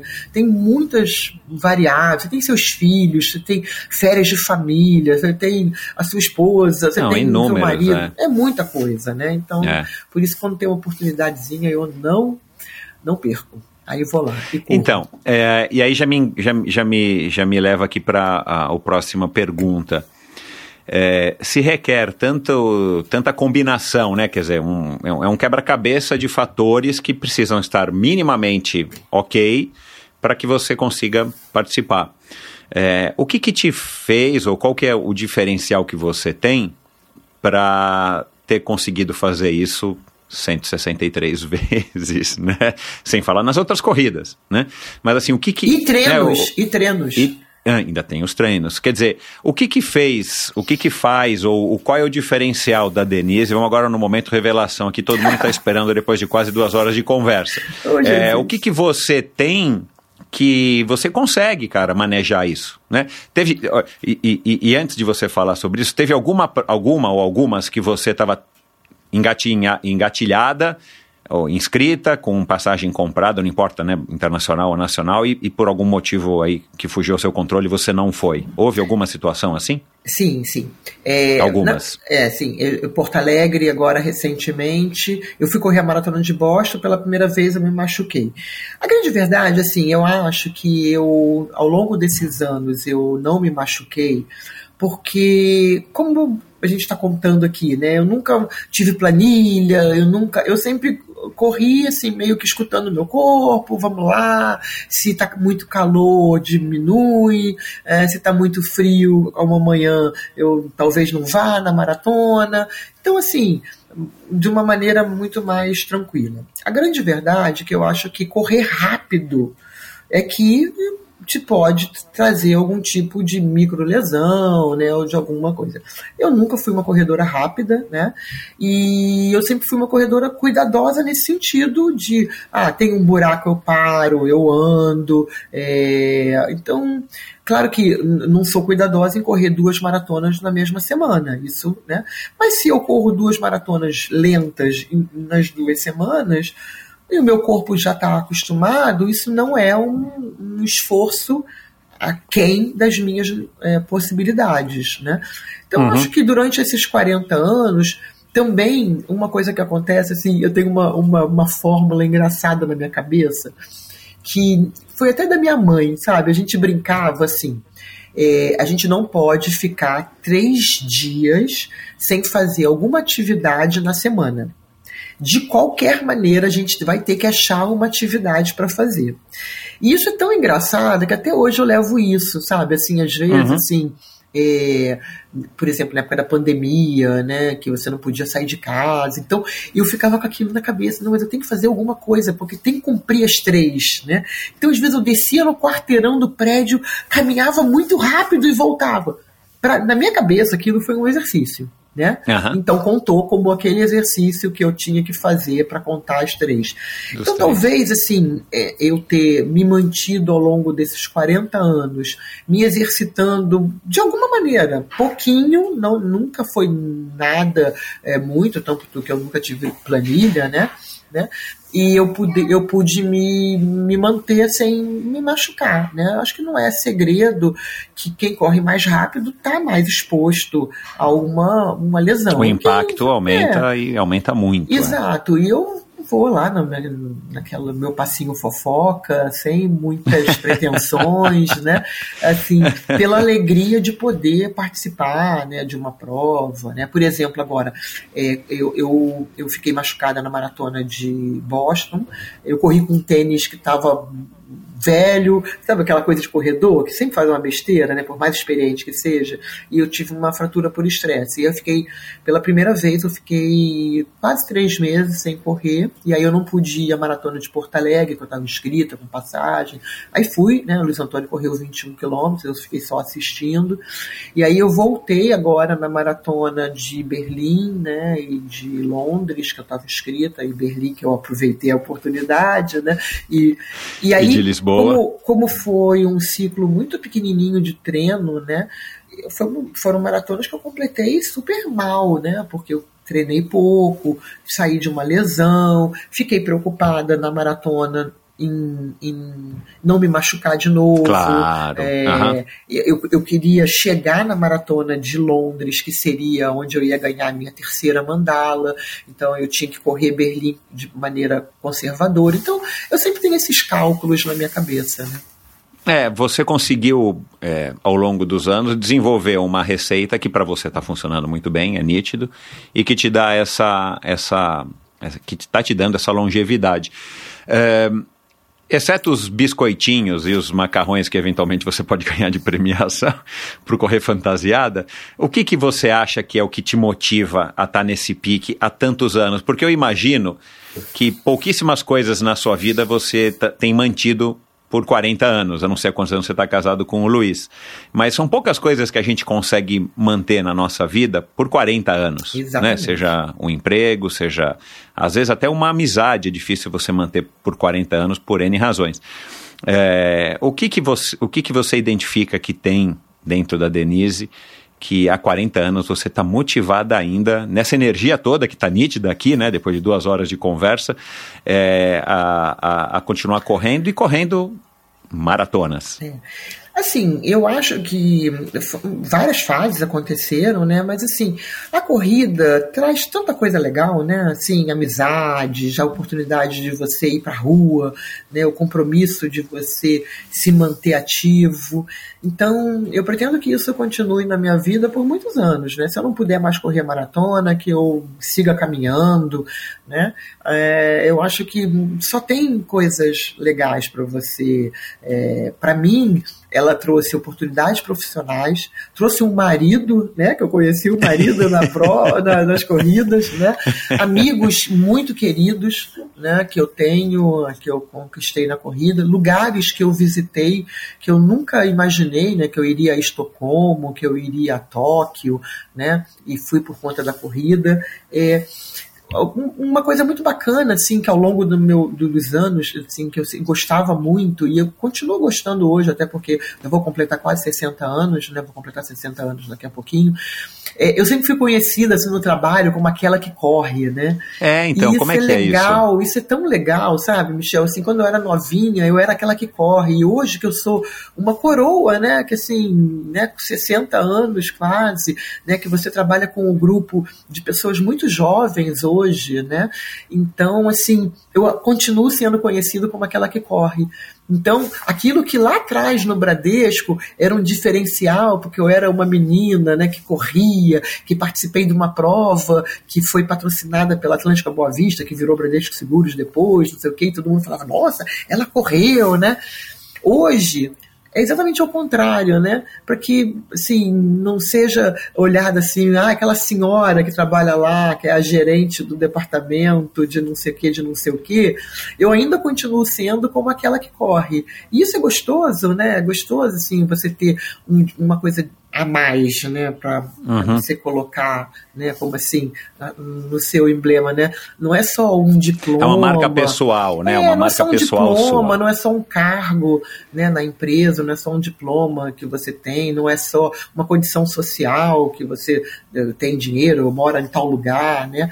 Tem uma coisinha que depende só de você, né? Então eu acho isso muito bacana, eu adoro e eu quero que isso perpetue, né? Eu, eu, eu sou super incentivadora das pessoas que seja qualquer coisa, caminhar é super maneiro, correr 5 quilômetros é Se maravilhoso movimentar, exato. se movimentar. E essa regrinha de três vale para todo mundo. Olha lá, ficou aqui a dica, exatamente. É, essa vale regrinha todo de mundo. três vezes na semana, sabe? Então, É. às vezes. E sem neura, né? Sem neura. Sem neura. Às vezes, sabe, assim, eu, eu tive viagens a trabalho, né? Algumas coisas, assim, eu só consegui correr duas vezes, às vezes eu desço, assim, eu, eu, eu moro num predinho que tem um condomínio muito bonito ali no Leblon, então dá pra você dar uma, uma volta ali, no, dá um quilômetro. E eu vou, faço aquela volta e pronto. Eu acho que já fiz.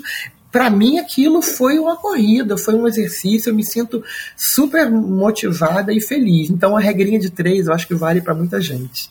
Que legal. É, você passou, né, nesses 40 anos também por, por uma evolução ou um desenvolvimento, uma aproximação das mulheres também, é, praticando cada vez mais, né, se encorajando de irem para as ruas, para as academias e tudo mais, é, e estarem é, participando é, de corridas especialmente, né, que a gente já percebe que nas corridas é, já são muitas, né, no triatlon, por exemplo, ainda não são tantas, se eu não me engano, algo perto de 30%.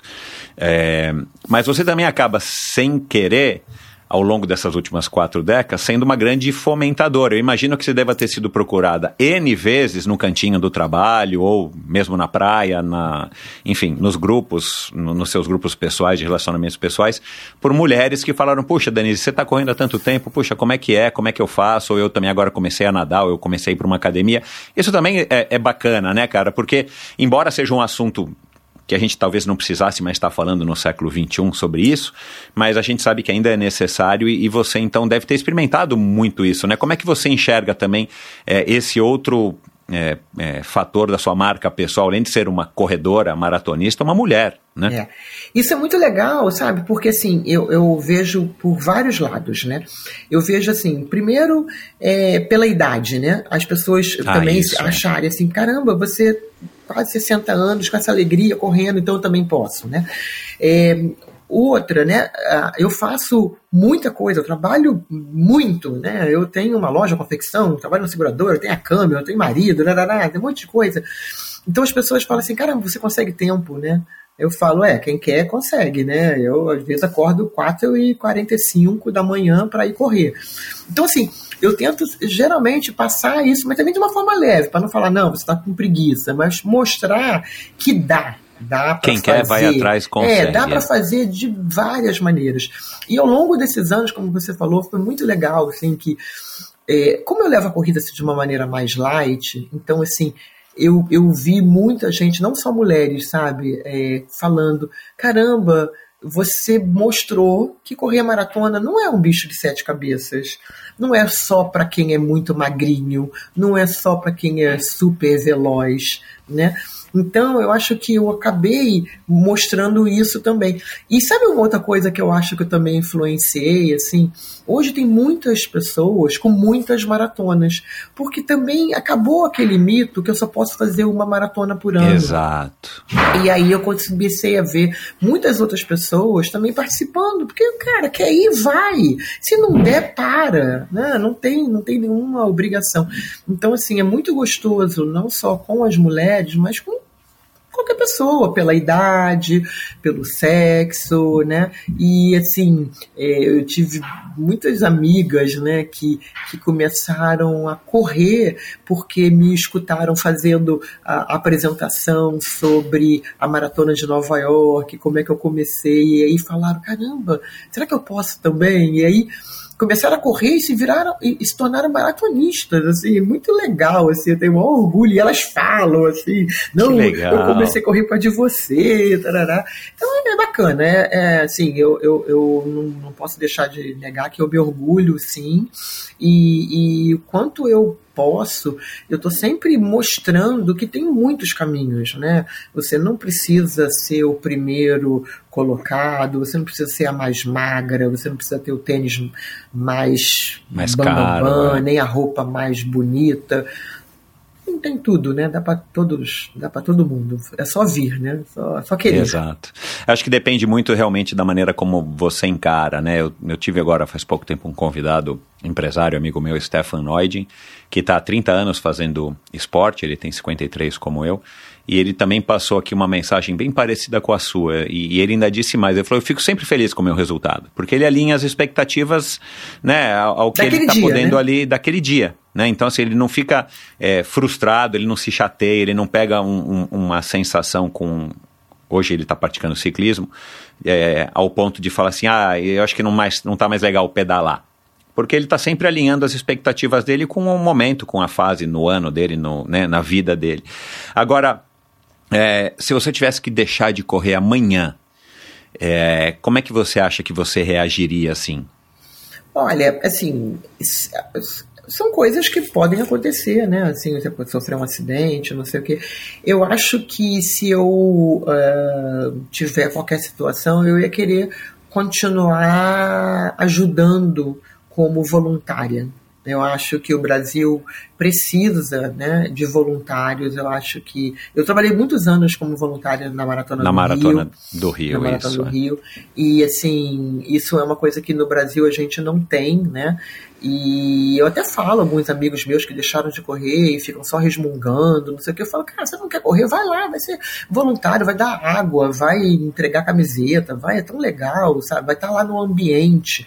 Né? Eu acho que eu me manteria, se eu não pudesse correr, me manteria no ambiente de alguma maneira, eh, me voluntariando, ah, fazendo alguma, alguma entrega né, ah, da minha experiência ou do, da minha disponibilidade de tempo em ajudar ah, uma organização. Eu faria isso como voluntária numa boa ia ficar bem feliz se chegasse a hora que eu não pudesse mais correr, eu ia entender. Né? Claro que eu ia ficar triste, mas faz parte, né? Faz parte. Uhum. Você provavelmente ia arrumar alguma outra maneira de estar se movimentando nessa regrinha de não passar três dias, mais do que três dias sem se movimentar, né? Pois é, pois é. Eu ia me voluntariar três vezes, alguma coisa. A gente. É sempre, eu acho que criar essas coisas também são legais, sabe, Michel? Porque você é, tem um compromisso com você, né? Eu acho Exato. que criar essas coisinhas também são engraçadas, É. mas funcionam. funcionam. Exato. É, às vezes são pequenas coisinhas que não precisa ser, né? Ah, vou ter que correr uma maratona no exterior todo ano, ou vou ter que ter o tênis de carbono de dois mil reais. Você cria essas pequenas. São pequenas coisinhas que a gente pode se apegando, que não custam nada e que mantém a gente, né? Como no teu caso aí, 40 anos, é, num foco bacana. Denise, é, cara, muito obrigado, adorei, fantástico a, a tua, a o teu papo, a tua conversa, é de fato o que eu imaginei.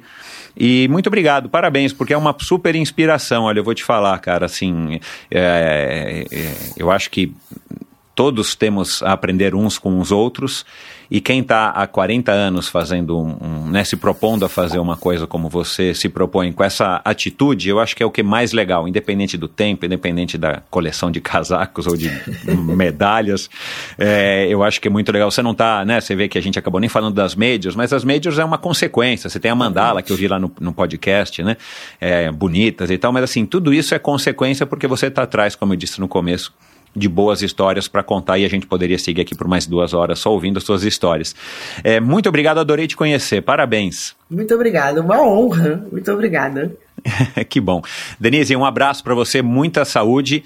E se você correr amanhã, na hora que esse podcast for ao ar, eu já vou falar que vão ser 164 maratonas. Você me conta se você for correr amanhã. Tá, mas tá meio difícil. Não sei. Vamos ver, vamos ver. Sem estresse. Sim. Sem estresse. Vai lá na feira agora pegar o seu kit e ver qual é o biscoitinho que eles vão dar depois da Ah, prova. não, não é, é uma corridinha simples, mas não, não deve ter. Não deve ter biscoitinho. Legal. Tá bom. Obrigado. Um, lembranças aí pro Benjamin, pra Lili, né? Que nome lindo esses dois. Parabéns, né, pros seus é, netinhos e pra sua enteada e pro Luiz também. Muito obrigada. Tchau, tchau. E é isso. Que conversa bacana. Espero que você tenha gostado dessa, desse episódio. Uma mulher engraçada com histórias fantásticas e um super exemplo. Tava falando agora aqui com ela rapidinho antes de desligar. Eu, e eu já disse isso agora, né, mais recentemente, no episódio do Stefan Neudin e, sei lá, do Pedro Morgante. São pessoas que têm uma motivação intrínseca que, que supera né, qualquer outro tipo de, de motivação. Né? A gente brincou aqui, a Denise brincou né, do macarronada, da macarronada, do, do, do biscoito, mas da medalha, do casaco, mas tudo isso, na verdade, são é, benefícios é, colaterais, secundários, terciários é, de quem está buscando viver uma vida ativa, viver uma vida é, saudável e, e, praticar esporte, se relacionar, conhecer pessoas, lugares e, e ter essas experiências que é muito mais do que as medalhas e os casacos da Denise, vocês perceberam aqui, é, é o que deixa ela é, feliz e, e, e, ter essa, essa quantidade de história. Imagina quantas histórias que essa mulher não tem. Fazer uma viagem com ela, sei lá, uma viagem internacional de avião sentado ao lado dela, é garantia de boas histórias do começo ao fim, você não vai nem ter tempo de, de dormir. E, bom, nós conversamos aqui é, essas duas horinhas e passamos por diversas pessoas que já passaram pelo Endorfina, né? E, e eu vou lembrar aqui de algumas. O José Inácio Werneck, que foi o, o o cara que trouxe o triatlon para o Brasil e depois de uma viagem para Honolulu, onde ele, ao lado da esposa dele, a inglesa Dawn Webb, eles descobriram a maratona de Honolulu é, e ele resolveu trazer então a, o triatlon para o Brasil, organizou algumas maratonas. A Vanessa Protásio, a gente não falou dela, mas é, é, amiga também da Denise, foi uma das primeiras maratonistas lá do Rio de Janeiro. A, o Nato Amaral, que já passou por aqui, o corredor brasileiro com o maior número de Conrads. Uh, a Mônica Lucena, não sabia que a Denise conhecia a, a Mônica, né? Infelizmente numa situação ruim de acidente. A Fernanda Paradiso, fotógrafa, que também é amigona aí da, da Denise, disse que já ficou até na casa da mãe da Denise lá no Rio de Janeiro. Já passou por aqui uma fotógrafa especializada em corrida e também com muitas histórias legais. E eu vou lembrar aqui, claro, de, do Abílio Diniz e do falecido meu amigo João Paulo Diniz, que foram grandes incentivos e, e foram né, grandes incentivadores é, das maratonas também, né, de um estilo de vida saudável, mas das maratonas, principalmente da maratona de Nova York, é, em, em, uma época aí do Pão de Açúcar, o, o, o Abílio, enfim, o Pão de Açúcar levava um avião quase que lotado de funcionários para correr a maratona de Nova York. A Denise já falou que também já teve contato lá com, com o Abílio, naquela época ainda do, dos anos 90. E quem mais? Bom, Alexandre de Médicis também foi um dos primeiros não dos primeiros corredores, mas ele foi o primeiro triatleta do Brasil e, e, e também é amigo da Denise, o Alexandre Ribeiro, triatleta ultra, triatleta ou seis vezes campeão do Ultraman e, e, várias vezes é, participante do Ironman de, do Havaí também é amigo da Denise. A Denise é amiga de todo mundo, né? 40 anos praticando esporte com essa simpatia.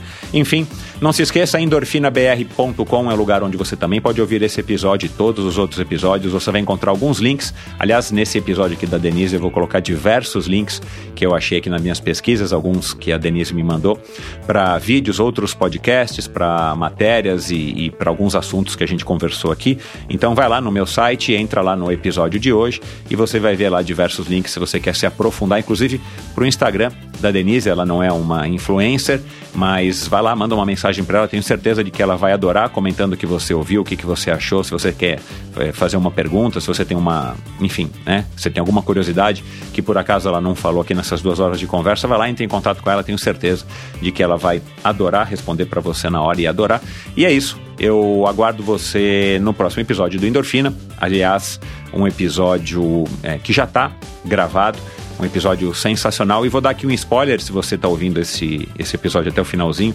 Eu coloquei um post no meu Instagram, um stories já faz é, algumas semanas, do dia que eu consegui gravar com o Daniel, o Daniel do Nascimento, Danielzinho, que correu a maratona de Nova York, assim como a Denise e diversos, diversas outras pessoas convidadas, inclusive do Endorfina Rafaela Ramalho, que não teve uma maratona muito boa, aliás, já passou pelo Endorfina Carioca também. Enfim, eu consegui pegar o Daniel antes dele voltar para o Quênia e a gente gravou, inclusive antes desse episódio aqui de hoje, com a Denise. E vai ao ar já já, então, se você quer ouvir a história, as histórias do Daniel, que tem apenas, acho que quatro maratonas no seu currículo, mas é um atleta né, de alto desempenho, um atleta de performance e atual recordista sul-americano da maratona. Se sintonize, porque é, ficou um episódio fantástico. Bom, é isso. Até o, o próximo episódio do Endorfina. E valeu. Tchau. Obrigado por ouvir esse episódio do Endorfina. Acesse o endorfinabr.com, vá no post do episódio de hoje para conhecer um pouco mais sobre o meu convidado e alguns assuntos abordados em nossa conversa. Lá você ainda encontra todos os episódios do Endorfina. Siga o Endorfina BR no Instagram e confira imagens inéditas e inusitadas dos meus convidados. Participe enviando comentários e sugestões. Se você curtiu, colabore assinando Endorfina no seu agregador de podcasts preferido e compartilhando com seus amigos.